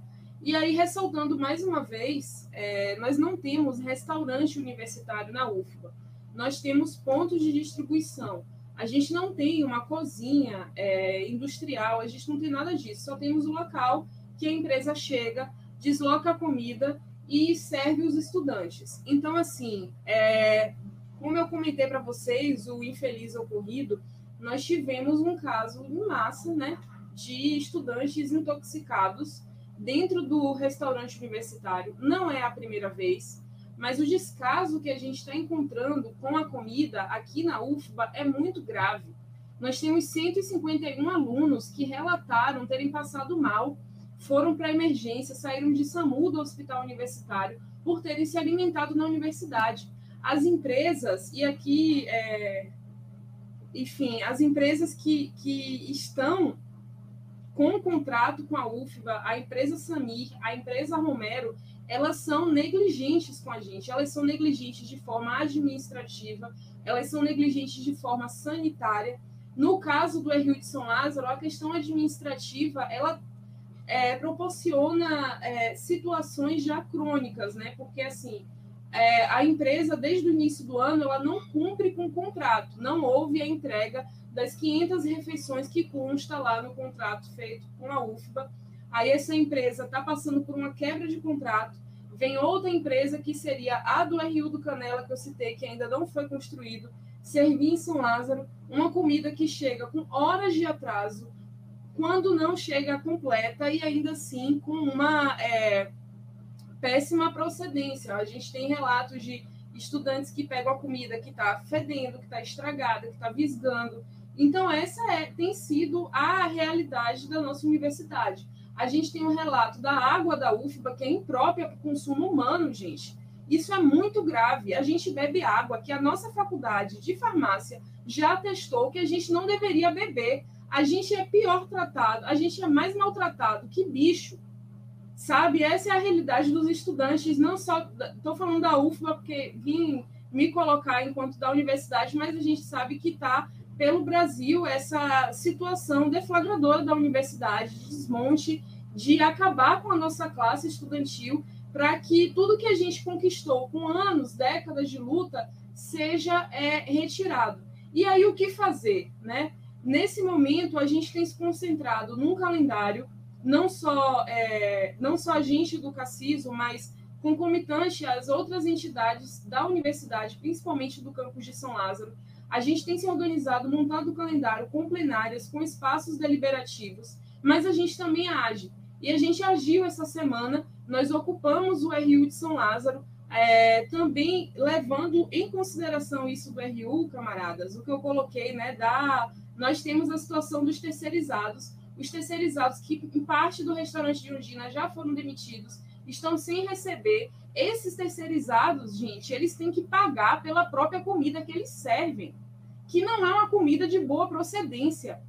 Então, no dia de ontem, é, as entidades presentes, os estudantes independentes, os movimentos ali presentes, ao JC, bem como outras forças, como Correnteza, Movimento Correnteza, AUP, comunistas, anarquistas, independentes, se uniram para fazer uma ocupação no Rio de São Lázaro. Nós entramos, comunicamos aos funcionários que a partir daquele momento quem ia servir a comida era a gente e que a gente ia servir as 500 refeições de forma gratuita, inclusive para os funcionários. A gente entrou com uma ocupação muito qualificada, organizada, com equipe de alimentação, de limpeza. A gente conseguiu comprovar que é uma contradição isso da empresa dizer que a comida demora porque não chega, porque precisa ser inspecionada, porque a gente conseguiu servir todo mundo em 45 minutos, sendo que a fila de São Lázaro chega a durar duas horas e meia debaixo do sol. Então, a gente conseguiu provar que sim, com uma boa gestão, com a gestão pensada verdadeiramente para a classe estudantil, para quem precisa daquela alimentação, a gente pode sim ter uma vida digna dentro da universidade. E a gente não vai parar, a gente vai ocupar a reitoria, nós vamos fazer pressão para que o conselho universitário ele seja chamado é, com antecedência, porque o reitor também precisa tomar parte do que é responsabilidade dele, que é uma gestão da UFBA que não tem sido feita pensada para a nossa classe. Então, assim, é, a gente também está compondo esse calendário pensando a nível nacional, concomitante ao que foi lançado pela Uni, né, da gente é, fazer essa mobilização máxima para o dia 18. É importante que as entidades elas se organizem, que os cursos que não têm entidade, que os estudantes busquem, busquem se reorganizar, buscar o estatuto da entidade, buscar conhecer a realidade do seu curso, porque senão, se a gente não defender a universidade, ninguém vai defender, porque eles estão matando a gente todos os dias, de alguma forma. A gente fica sem. A água é imprópria para o consumo humano, a gente não tem energia para fazer uma transmissão, para ligar um ventilador, para carregar alguma coisa, para pegar um elevador. No campus de São Lázaro mesmo, cadeirante não estuda, deficiente não estuda na UFPA, porque não tem acessibilidade. E quando tem elevador, não tem energia, ou não tem água, ou a comida é de péssima qualidade. A gente tem toda uma estrutura liberal se formando e se fortalecendo de privatização, de empresa júnior, de, de é, realmente destruir com os direitos que a gente vem conquistando a duras penas e com muita luta. Então, assim, o recado que o Cassiso hoje gostaria de passar a todo mundo que está aqui compondo esse espaço, a quem está ouvindo, é que a gente precisa defender a nossa universidade, não só para a gente, mas para as futuras gerações. Essa universidade que serve integralmente à sociedade, essa universidade que a gente precisa também reestruturar, pensando de uma forma popular, acabando com seus muros que divide o que tá quem está dentro da universidade, quem não está, quem detém o conhecimento quem não tem. Mas para isso, o movimento estudantil ele precisa mobilizar essa massa é, que está dispersa, que está desesperançosa, porque, enfim, também é difícil a gente ter fôlego para enfrentar quando a rotina ela é tão pesada, quando é tão desmotivante, quando você vê os seus colegas passando fome, quando você vê seus colegas sem conseguir acessar a universidade, quando você mesmo é esse colega que não tem a quem recorrer, porque não existe permanência estudantil concretamente, camaradas. Não existe. O que a gente recebe é migalha, não dá para nada. O gás em Salvador custa 200 reais. Eu recebo um bibique de 400 reais e eu não consigo me manter, pagar todas as contas no fim do mês. Então, assim, a gente é, é, é urgente, é para ontem, é defender a universidade pública e popular, porque, enfim, se, é, é, é, é a nossa missão, camaradas. Assim, é, é, a nível de classe, a gente precisa realmente ter é, fôlego, porque da mesma forma que a realidade é difícil, a gente, a un, nossa única alternativa é se organizar. Da mesma forma que é muito duro ver os nossos colegas passando fome, com essa ação que a gente conseguiu fazer no, no RU de São Lázaro, a gente conseguiu fazer com que os nossos colegas que não têm acesso se alimentassem naquele dia. E é preciso dizer também, antes de encerrar, eu sei que eu estou muito exaltada, mas é porque é, essa semana, assim, muita tarefa, é, é muito duro ver o que a universidade está passando. E aí a gente faz uma ação dessa qualitativa, que a gente higieniza tudo, que a gente esteriliza. Todo mundo que entrou para fazer ação estava devidamente equipado, conforme os protocolos da própria empresa e da administração do RU. E aí a empresa manda um recado para a gente que a gente não vai ter jantar por conta da nossa ação, porque não deu tempo de higienizar para o jantar, sendo que a limpeza acabou justamente no horário de sempre. A gente conseguiu fazer a entrega da comida antes, nós seguimos todos os protocolos da empresa e que moral essa empresa tem de nos dizer que a gente não vai ter jantar porque nós prejudicamos o horário de organizar o RU se essa empresa está sofrendo uma quebra de contrato por questões administrativas e sanitárias. Então, isso é para nos punir. A gente sabe que a retaliação vai vir, vai ser muito pesada, mas a gente precisa é, se manter nesse sentido de classe unido e no sentido de que se a gente não fizer, ninguém vai fazer e a gente precisa lutar, camaradas, porque só resta isso, lutar e eu encerro. Não, e, é, é chamamento a todos vocês para que se mobilizem. Se a gente conseguiu fazer, vocês também conseguem. Vamos se mobilizar a nível nacional. A gente não pode ficar parado, a gente não pode ficar deslocado. A gente não pode fazer dessa luta uma luta isolada. Né? Também integrando, como bem foi dito aqui, as capitais, os interiores, os IFES, os secundaristas, os terceirizados, porque no fim das contas a universidade toca toda a sociedade. Né? Então a gente está em to todos os setores são atingidos pela nossa casa e a gente precisa é, aglutinar essa massa e, e lutar pelo que é nosso. É isso. É isso mesmo, camarada. Que fala, que fala, que fala. Agora eu vou trazer a Letícia aqui. É um pouco difícil, né, falar depois, depois disso. O morcego que tá aqui vendo deve ter me visto assim, querendo segurar o, o choro, porque de fato é uma. A gente brinca aqui no Nordeste que é a situação subcaraguejal, né? Nem Chico Science consegue mais defender defender a gente enquanto a gente está aqui falando sobre universidade e tudo mais, a gente está também falando sobre a política mais geral, né? Sobre a própria luta de classes no Brasil, sobre a autodeterminação e a organização dos trabalhadores que também estão nas universidades, que também são os estudantes. Enquanto falava desse problema do RU, lembrei que aqui na UFRN nós fizemos uma atividade muito similar. O nosso restaurante universitário da capital está aberto de maneira parcial, só para uns 5% dos alunos prioritários. Então, eu mesma, no último semestre, que sou cotista, inclusive, é, e, enfim, estagiária explorada do curso de Direito, como já é sabido aí como é que funciona, e que não moram como os meus pais, preciso morar sozinha para estar perto da universidade, porque eles moram muito longe, então, enfim, vários BOs que afetam a gente e, e muitas coisas ultrapassam né, a vida do estudante, seja fome, seja mobilidade urbana, seja a falta de assistência estudantil, então com certeza me tocou um pouco a fala da companheira, porque também enfrentei problemas muito similares, eu mesma no último período. E o nosso restaurante universitário está fechado, não fui contemplada, assim como grande parte dos estudantes, recebi um auxílio que é absolutamente insuficiente, e por isso o DCE da nossa universidade, que tenho o prazer e a honra de ser coordenadora geral, é, fez uma feijoada por um real. A gente conseguiu se articular, nós mesmos cozinhamos, levantamos dinheiro aí com os sindicatos, é, fizemos uma feijoada, conseguimos fazer uma iniciativa, a gente alimentou mais de 300 estudantes aí, vendendo a feijoada por um valor simbólico de um real, para demonstrar mesmo e constranger a universidade que nosso RN é um dos mais caros do Brasil, gente. Aqui no RN a gente paga sete reais no bandejão, vocês terem noção.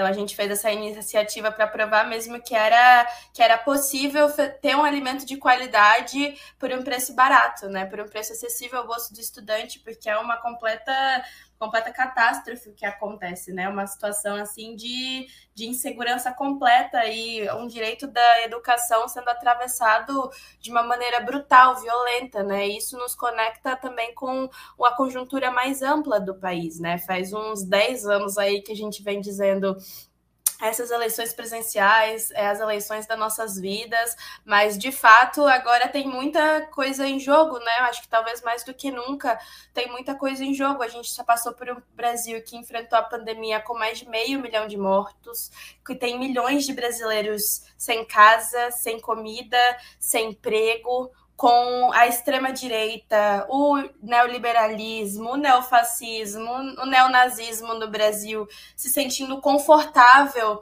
de nos atacar nas ruas. Esses dias, uma militante nossa do PSOL estava indo para uma atividade do partido e foi constrangida, impedida de subir no seu ônibus por uma família de bolsonaristas. Então, nós estamos passando por um período que está tensionando tanto as coisas pela polarização que a gente está vivendo que nos coloca numa situação de até de, de medo né? Mesmo nós sendo a maioria social, nós estamos com medo de, de, de conseguir nos, nos mobilizar. E, e, vem com, essa, com esse papo de ah, porque o amor vai vencer o ódio, ah, vamos derrotar o fascismo com amor, é, não dê armas, dê flores. Gente, porra nenhuma. As pessoas estão putas, as pessoas estão sem ter o que comer, as pessoas estão tendo seu direito à educação negado, entendeu? A gente não pode deixar com que com que essa narrativa assim se, se, se perpetue. Nós temos que usar da nossa indignação para colocar mais combustível na luta de classes, né? Sendo nós organizações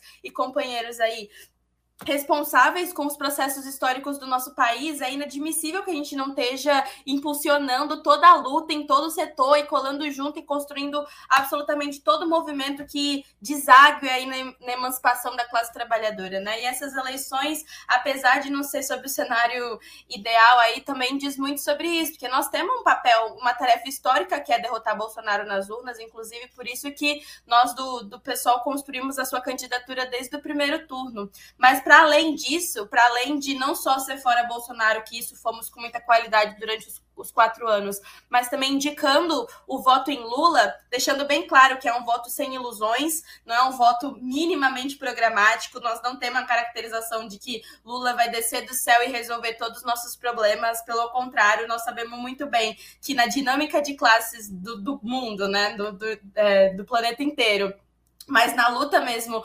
especialmente aqui no Brasil, a única coisa que tem condição de mudar a correlação de forças no país é a luta popular, é a organização da classe trabalhadora, é a organização dos estudantes. Nós também não achamos que os problemas da educação vão ser resolvidos sob o governo Lula, mas também temos muita responsabilidade com esses mais de meio milhão de brasileiros que foram assassinados é, pelo Jair Bolsonaro durante o Covid, esses milhões de brasileiros que estão passando fome, que estão sem ter onde morar. Por isso, não temos vergonha de admitir nesse segundo turno, não somente estamos é, votando em Lula, né, mas fazendo campanha para elegê-lo, sabendo que é uma garantia mínima aí dos nossos direitos democráticos que desaguam na nossa capacidade de organização.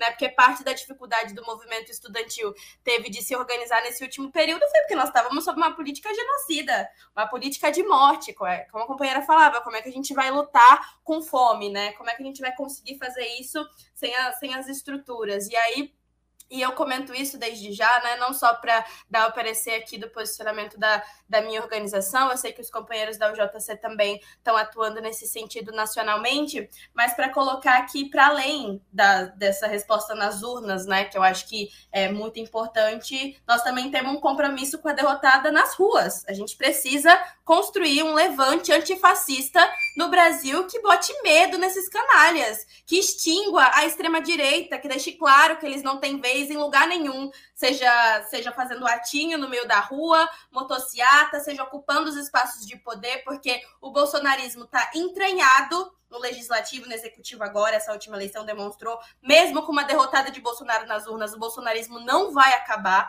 Então, por isso nós temos uma responsabilidade da construção do levante antifascista e do sentimento de mobilização permanente, que aí passa por cada um dos centros acadêmicos, cada um dos DCS, da própria Uni ter uma posição que de fato organize os estudantes nesse sentido, e eu acho que a indicativo do dia 18 foi acertado por esse motivo. Eu acho que esse é o gás que a gente precisa mesmo para conseguir colocar e conectar as duas coisas nessas lutas, e comentei isso. É, agora no início da minha fala, para dar um, um, panorama mais geral de conjuntura de como nós viemos analisando nesse último período, é que para nós essas lutas estão conectadas agora, né? A gente a está é, com uma iniciativa ampla das organizações aqui dentro, do, dentro da UFRN. É, da UFRN com Lula, né, que nós estamos construindo aí com várias organizações, inclusive de fora da oposição de esquerda. Então, a gente está fazendo atividades e plenárias em todos os campos da UFRN. Já teve no Campo Central mais de 100 pessoas. Ontem teve na Facisa mais de 100 pessoas. Vamos fazer na Escola Agrícola de Jundiaí, no SERES, para organizar os estudantes também, para ser força ativa nessa campanha, para eleger Lula presidente, derrotar Bolsonaro nas urnas, enquanto também os organiza de maneira a politizar o debate das eleições, que também nos preocupa esse oba-oba, né? Como se como se fosse isso, acabou no dia 1 de janeiro, não vai mais existir desigualdade social, não vai existir acordão, não vai existir mais nada, sendo que o vice-presidente é o Alckmin, né? Então essa conta, essa conta não fecha. A gente precisa ter também muita responsabilidade e ciência do que está sendo colocado em jogo nesse sentido. Então as iniciativas da UFRN com o Lula têm esse sentido de colocar a força militante dos estudantes que estão muito indignados e muito dispostos a derrotar Bolsonaro nas ruas, também, né, em mobilização permanente, mas além disso, a gente também vai ter amanhã, inclusive, aqui na UFRN, a nossa Assembleia Geral para debater é, a, a, organização da luta contra os cortes, né? Como eu pessoalmente vim dando esse giro pelos interiores, a gente é, deliberou que essa seria a melhor data e a gente vai construir um dia 18 aqui, que já tem com indicativo a galera de Natal que possa vir a estar assistindo, ser às três horas no Midway, a gente vai colocar os estudantes nas ruas, não só da UFRN, mas também dos IFs, das estaduais que de alguma maneira ou outra estão também sendo é, afetadas por essas políticas. Para além disso, vamos fazer esses outros espaços nos interiores, que para nós é muito importante aqui na UFRN, colocar os estudantes dos interiores em movimento é, para ser pontos de apoio mesmo nessa derrotada é, do fascismo no Brasil e também, é, de maneira geral, conseguir além do, do ato do dia 18, dar o sentido de mobilização permanente e conseguir utilizar dessa raiva, desse ódio. Também não vamos esperar que as pessoas queiram ir para a luta pelo bom grado, porque elas estão acham que o amor vai vencer o ódio. Não, pelo contrário, o que vai vencer o ódio vai ser a gente dando uma paulada na cabeça, vai ser colocando, levantando a bandeira antifascista no Brasil, dizendo que a extrema-direita não tem vez, não tem lugar, essa política neoliberal que tenta privatizar nossas universidades, que mata nosso povo de fome, que tira o nosso acesso restrito à saúde, precisa acabar agora. E só o que vai dar vazão a isso é a revolta, é a indignação de maneira organizada na derrotada de Jair Bolsonaro, indicando o voto em Lula 13 nesse segundo turno, mas além disso, muito comprometidos em construir esse levante para também expulsar constranger e botar medo nesses fascistas, nessa extrema-direita do Brasil que acha que pode fazer o que quiser com as nossas vidas. Nós somos a maioria social, nós precisamos dar uma resposta de maioria. Então, eu quero dar meu, minha força, meu apoio aí a todos os companheiros que estão aqui presentes na live, não só participando, mas também nos comentários, contribuindo com o debate. Muita força, muita capacidade de organização e responsabilidade para esse desafio que nós temos, que é gigantesco. A gente tem uma responsabilidade geracional, assim, com, com o Brasil, com a classe trabalhadora, com as nossas vidas e com, a, com aqueles que virão depois de nós. Então, no dia 30 de outubro, é Lula 13, mas sem ilusões. É, o poder popular é a única coisa capaz de mudar o jogo, de nivelar o jogo a favor da classe trabalhadora. Por isso, estamos comprometidos com o levante antifascista que vai enterrar de vez Jair Bolsonaro nas urnas, mas também o bolsonarismo e a extrema-direita nas ruas. Vamos lá, defender a nossa educação, a saúde a democracia e as nossas vidas. É isso, a visão. Família, só só vou dar um aviso, porque assim, é, agora, agora deu uma diminuída, mas começou uma chuva muito forte e pode ser que alguma hora a live dê uma caída, dê uma queda, mas sempre volta, tá? Mas só avisando, porque se a tela ficar preta, parar de ouvir, é isso. Começou a chover aqui, geralmente, só avisando só. Mas é isso, agora eu trazer o camarada Marcelo. Pode ir, camarada. Boa, valeu, camarada. Ó, até comentar um pouco sobre a questão que você e o Damião estavam colocando, né? Porque é o seguinte, né? A situação das estaduais aqui no, em São Paulo também é uma merda. É a Unesp, eu sou egresso da Unesp, dei na Unesp Araraquara de 2011 a 2016. O bandejão foi fechado em 2012, passou 10 anos fechado e reabriu esse ano. Então, assim, o único bandejão que tinha na cidade, da Unesp.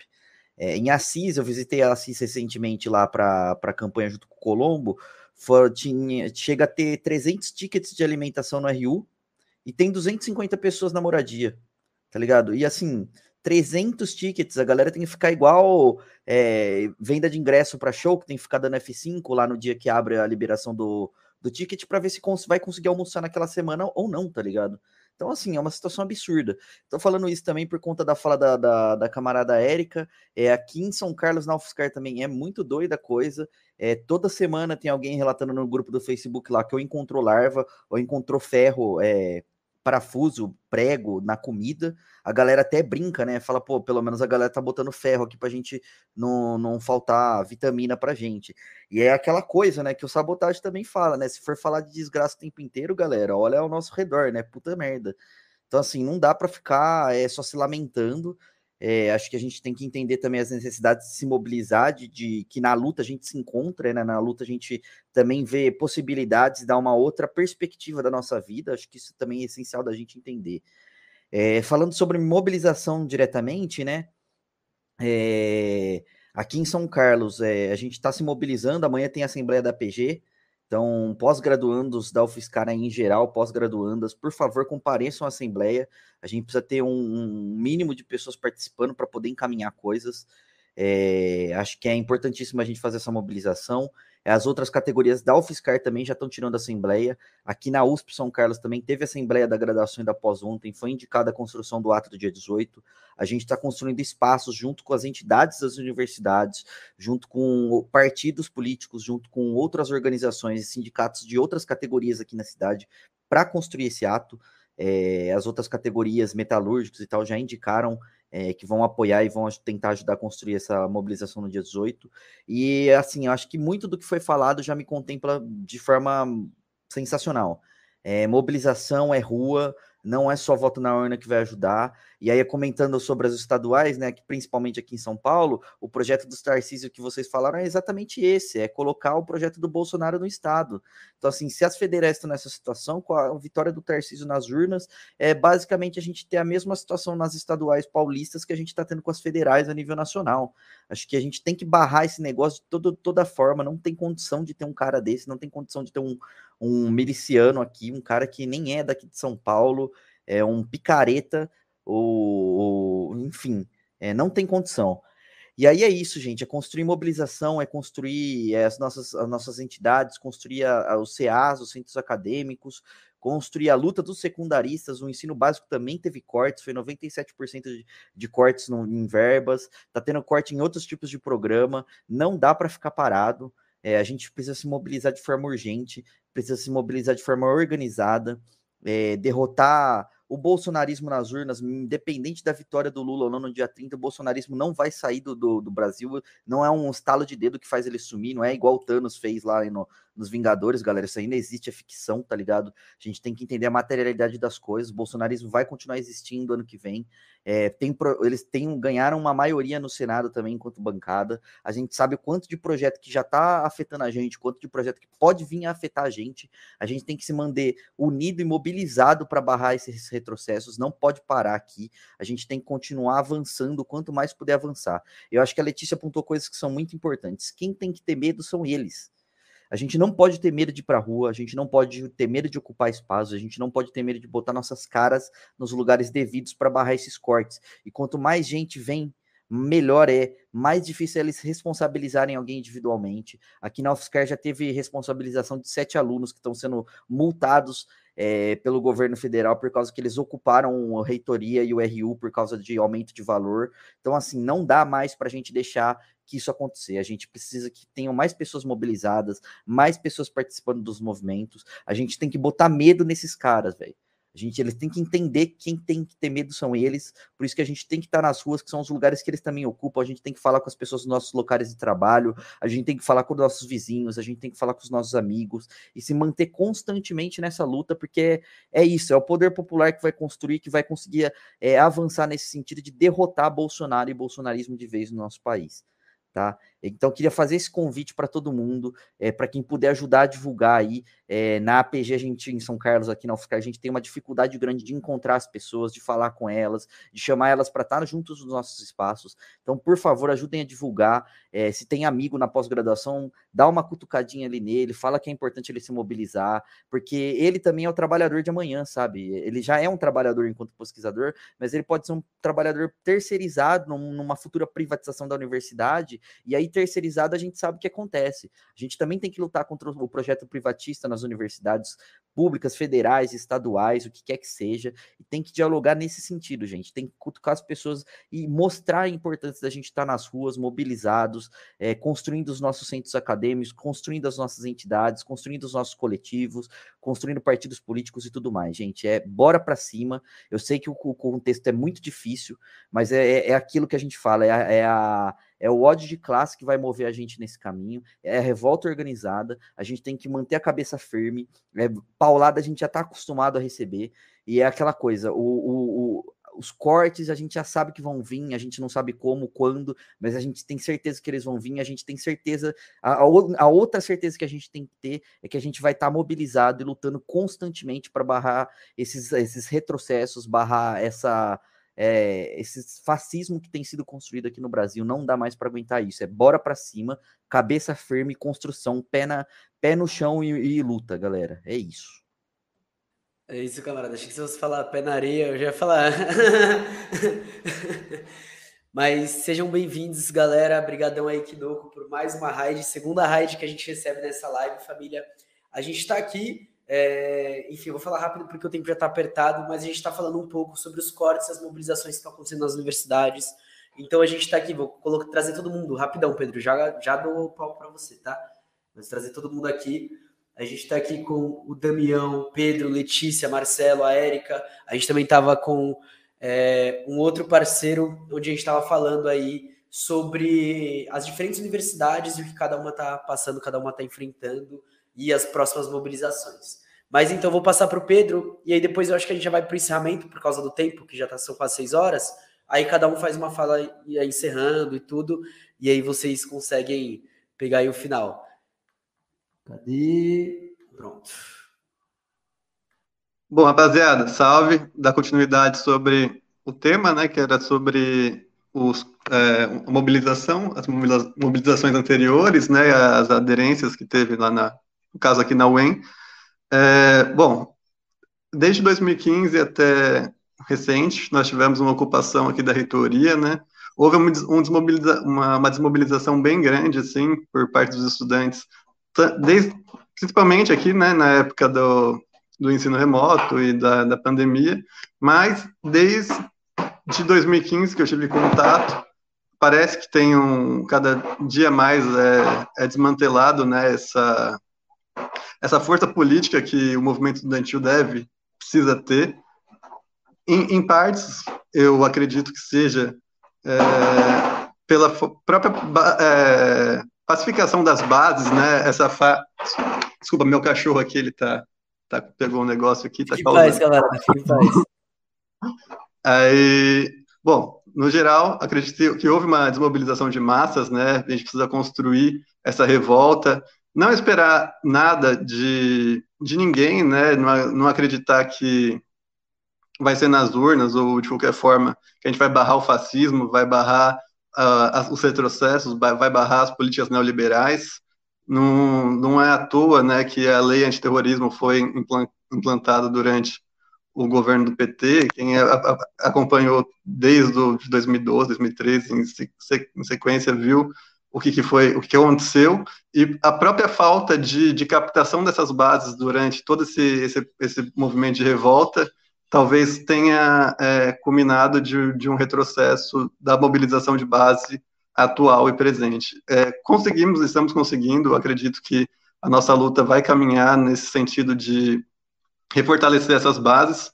as forças combativas classistas, no geral, já estão cada dia mais, mais descontentes com a situação e, e unindo forças, né, de, de forma que não acredite só que, que, que sua, sua democracia seja exercida de quatro, quatro anos, ou dois, dois anos, mas que na, na luta constante, né.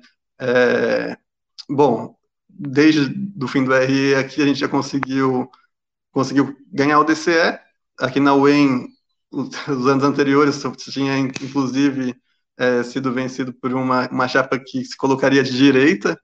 É o, que eu acho incrível, né? Uma chapa de direita ganhar numa, numa universidade estadual, uma chapa que é contra o interesse público, demasiadamente contra o interesse público, é, controlando o que era o, a, o arte, ali a base, um artefato é, crucial para a mobilização dos estudantes, né? E nossa primeira mobilização é, foi, foi há uns 10 dias, a gente conseguiu em torno aqui para Maringá, né? Não, não parece um número muito relevante para quem é de São Paulo, etc. Mas conseguimos levar uns 200 manifestantes para a rua, né? 200 uni eh, universitários.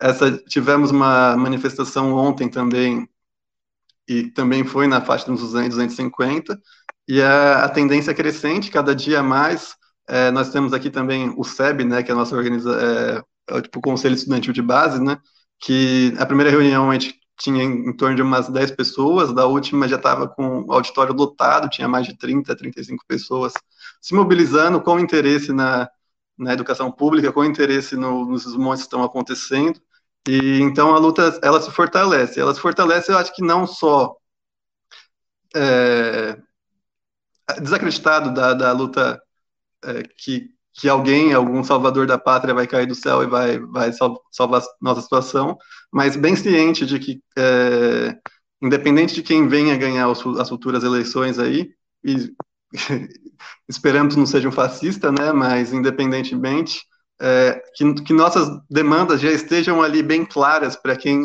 for assumir, e que, independente de quem assumir, que saiba que a gente não vai retroceder nenhum passo. E cada dia as lutas caminham para a greve de ocupação. Assim como foi em 2016, os, os secundaristas de todo o Brasil tomaram suas escolas aí. Vamos, de novo, com, a, com essa meta, com, com esse plano aí, de retomar as ocupações e mostrar que a gente precisa que o ensino público, a saúde pública e tudo que é que é nosso, que é nosso por direito, precisa ser retomado e não vai ser retomado de forma fácil. Nossa nossa luta vai ter que precisar ser constante e nos colocar como vanguarda desse movimento aí, é, dos movimentos que surgirem, com, com um alinhamento definido contra anticapitalista, antifascista, antirracista, que seja, e, e é isso, pessoal. Acho que a gente precisa traçar nossos rumos aí, traçar a forma que vai ser conduzida, é, sem mobilismo, sem, é, sem medo de pôr o pé na rua. A, a camarada tinha comentado ali. Eu também fiquei sabendo ontem que uma amiga minha foi atropelada por um, um cara de caminhonete, um bolsonarista de caminhonete, estava de bicicleta, estava com a cara toda machucada ontem, sabe? Tipo, um uma coisa que é um absurdo sair aqui na, no dia das eleições. Só dava gente com camisa amarela, né? Maringá, né? Cidade de Sérgio Moro, não era muito esperar coisa diferente, mas, enfim, você vê que eles atacam. E muita gente estava com medo de sair com, com camiseta, camiseta vermelha para prestar seu voto. Muita gente, durante a própria manifestação, tinha medo de questionou durante o SEB, né, que estava com medo de, de, panfletar, com medo de sair de vermelho, medo.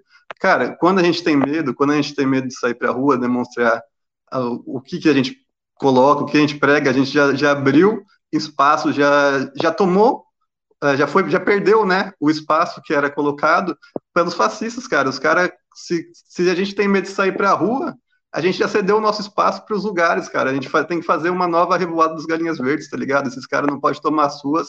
A gente tem que se colocar do jeito que for possível, do jeito ocupar imensamente e não não retroceder diante de qualquer ataque, diante de qualquer agressão, diante do que, do que for que seja, tá ligado?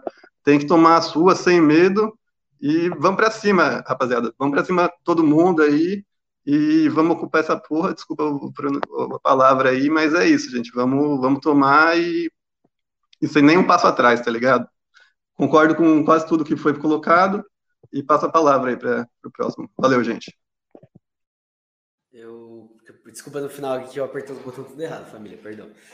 É, bom, galera, então, né, como a gente combinou de encerrar até 6 horas, talvez fique uns minutos a mais. Encerramento, dois minutos cada, pode ser? E eu começo. Vou, vou começar encerrando.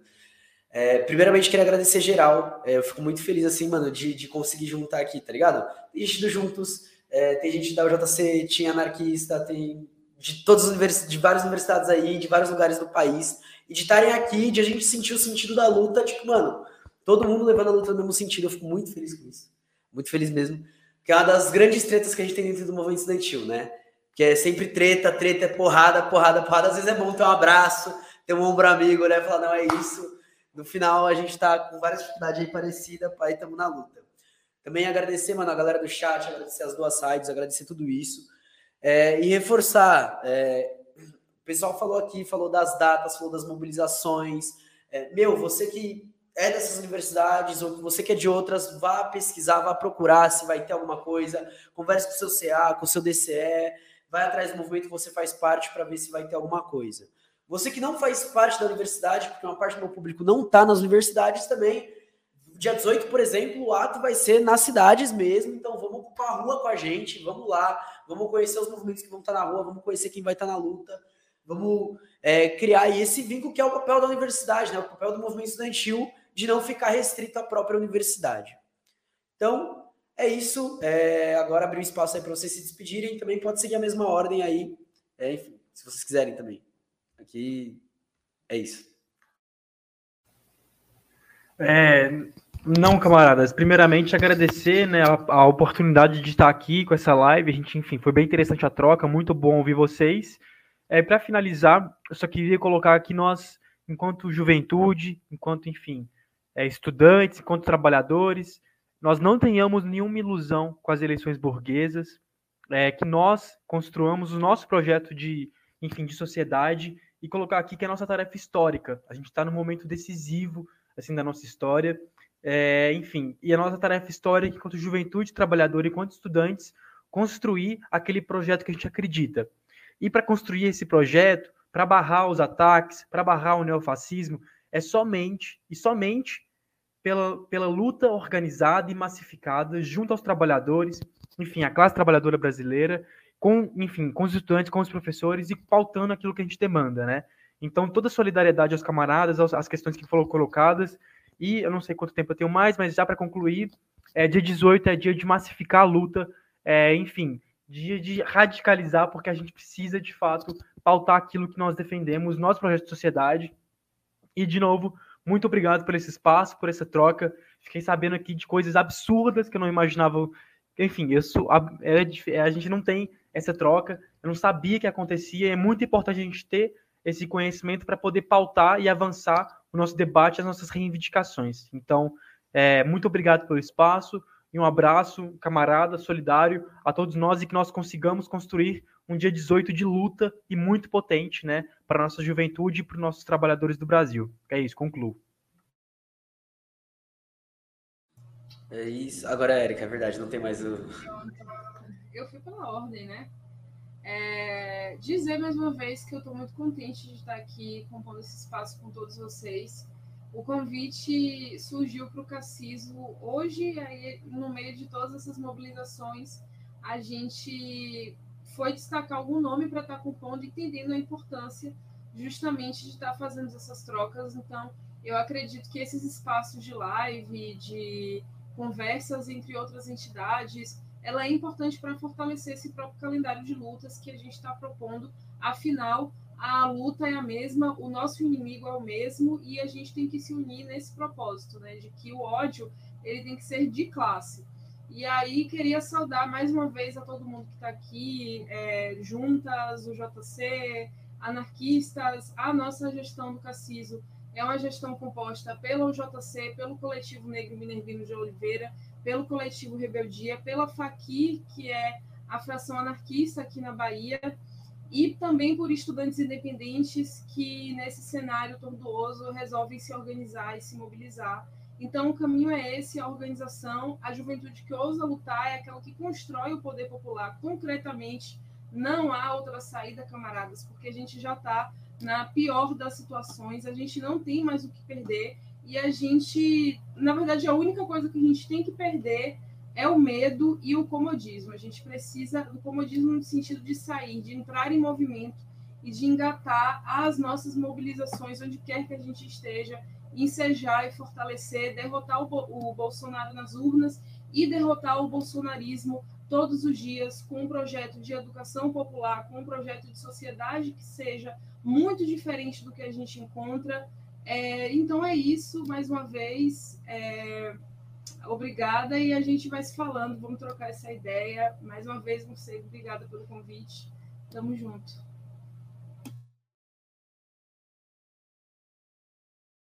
Sou eu, é que agora a ordem mudou. Tô já confusa aqui. Gente, primeiro quero agradecer aos nossos camaradas do Juntos na USP, que me indicaram aqui para participar do espaço do Morcego.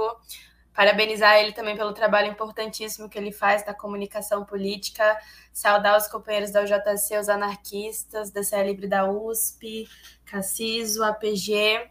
Foi um debate muito qualificado que nós tivemos aqui e provavelmente o único espaço do movimento estudantil que de fato seguiu o horário que não se estendeu, nós fomos muito nós fomos muito muito disciplinados e como o Arthur comentou aqui no chat, a gente não tem absolutamente nada a perder, mas nós temos muito a ganhar, companheiros, com a luta organizada, com o povo na rua, com a derrotada de Jair Bolsonaro, da extrema direita e do fascismo no Brasil, nós temos muito a ganhar. Então, vamos lá, Vamos colocar para frente o nosso projeto verdadeiramente popular, levantar a bandeira do socialismo, não ter medo de dizer que somos socialistas, não parar de usar as nossas cores e os nossos símbolos. É assim que a gente disputa a consciência, é assim que a gente politiza um processo eleitoral polarizado para caralho. E eu conto com cada um de vocês também que estão aí nos assistindo a somar conosco nessa luta nas suas universidades, escolas, bairros e vielas.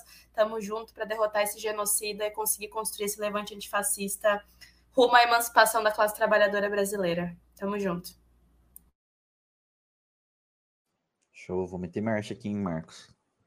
É, bom, primeiro agradecer o convite aí também do Marcos, muito obrigado mesmo, agradecer todo mundo que esteve aqui junto na live também, aí os camaradas e companheiros aí das, das outras universidades, é muito bom realmente ter essa troca, muito bom entender, e muito bom ver também que tem pessoas lutando, estão serrando fileiras, que estão na linha de frente pelo país inteiro para barrar essa parada que está acontecendo com a gente. Acho que a gente fica muito feliz de ver o que, o que a gente faz aqui. Eu fico muito feliz, particularmente, de ver o que eu faço aqui em São Carlos, está sendo feito em outros lugares também, com pessoas que estão com o mesmo intuito, com o mesmo objetivo. Isso daí tá, dá mais força para a gente continuar também, né? Dá um salve aqui no chat do, do Marcos também. Muito obrigado, galera. Bom ver algumas caras conhecidas aí também. Não sei se a Ana tá por aí também. Um salve, Ana. É, dizer que é isso, né? Acho que o, o, é, é essa oportunidade que o Marcos abre para as pessoas virem aqui, o trabalho que o camarada faz. É, é, eu sei o quanto que isso é, é corrida, é, uma, é difícil. A gente às vezes tira grana do nosso próprio bolso para colocar aqui para dar o intuito, para trazer um negócio para fazer avançar as lutas também de outras formas. A gente sabe que a gente não vive mais numa era de papel, então a gente tem que ocupar a internet necessariamente. Então, valorizar esse trabalho que o Marcos faz, indicar para a galera pesquisar as redes sociais aí dele também, dar um salve no piquezão aí dele para ele poder continuar fazendo esse trampo importantíssimo. É, e ressaltar que é isso, gente. Acho que a gente não, não deve sair das redes, não deve sair das ruas. É um trabalho importantíssimo que a gente tem que construir, tem para fazer. A gente tem que seguir firme. É, e é isso, né? Não, não tenho muito mais para falar, gente. Acho que é um convite, um convite. Espero que isso sirva, sirva para pessoas que ainda estavam em dúvida do que está acontecendo, como que dá para fazer alguma coisa, onde se mobilizar. Que isso seja um canal, que isso abre, abra caminhos e que as pessoas que é, assistirem a gente aqui hoje possam comentar dessa live com outras pessoas, possam indicar para chegar em mais pessoas ainda, para mais pessoas ainda saber o quão difícil está a nossa situação na concretude da nossa realidade, sabe? Acho que é, existe muito preconceito é, por aí para entender o que, que é a situação de verdade, existe muita fake news que distorce o que está acontecendo, e eu acho que é um trabalho importantíssimo esse que a gente está tá construindo aqui coletivamente também, e é isso, galera, vamos firme na luta, é, por uma universidade popular de verdade, por um, um, um Brasil que seja da classe trabalhadora e até a vitória. Bom, rapaziada, acho que vou dar continuidade aqui. Queria dar um, deixar meu salve aí para todo mundo, né, que participou da live. O Morcego que convidou aí, humildade pra caramba, satisfação mesmo. Um salve para a galera aí dos comentários que está acompanhando a gente, que imagino que todo mundo que esteja aqui está, né, comprometido com a luta, está comprometido aí com a educação pública, não só com a educação pública, né, mas contra os avanços neoliberais de todas as espécies aí, contra o fascismo e tudo nesse sentido.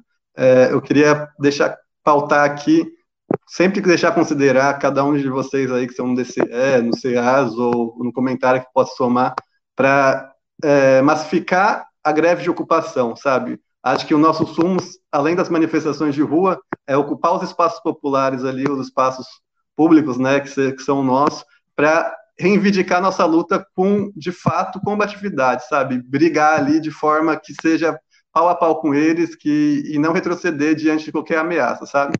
E, bom, acho que no geral é isso. É agradecer todo mundo mesmo e seguir nessa luta aí, né, rapaziada? Agradeço agradecer mesmo de todo o coração e bora aí conquistar a vitória. Abraço. É isso, família. É, então, é, queria chamar, avisar aqui para a galera da Twitch. E não consigo. Calma aí que eu não estou conseguindo trocar. Aí, consegui. Aí. Avisar para a galera da Twitch que eu vou fazer uma raid, então fiquem aí, tá? É, vocês vão para outro chat e avisar para a galera do YouTube, então, que a gente está encerrando. Vai ficar salva a live. Então, putz, gostei de uma parte e tal, não sei o que, vai ter a possibilidade aí de você fazer um corte, galera também que precisar é, vai estar tá aí. E vamos levar, como os camaradas acabaram de falar, esse debate para frente, tá? Então, queria agradecer a presença geral, queria mandar um grande abraço, novamente agradecer a presença da galera aqui que pôde vir aqui, que pôde trocar essa ideia, galera da UFBA, Érica, que veio de última hora, de última assim, de última, da última hora, agradecer também quem indicou essas pessoas, agradecer quem se predispôs a fazer isso, e que seja o primeiro de muitos que seja pontual, né, família? Que seja o primeiro de muitos que seja pontual. Mas é isso, estou encerrando aqui agora. Tchau!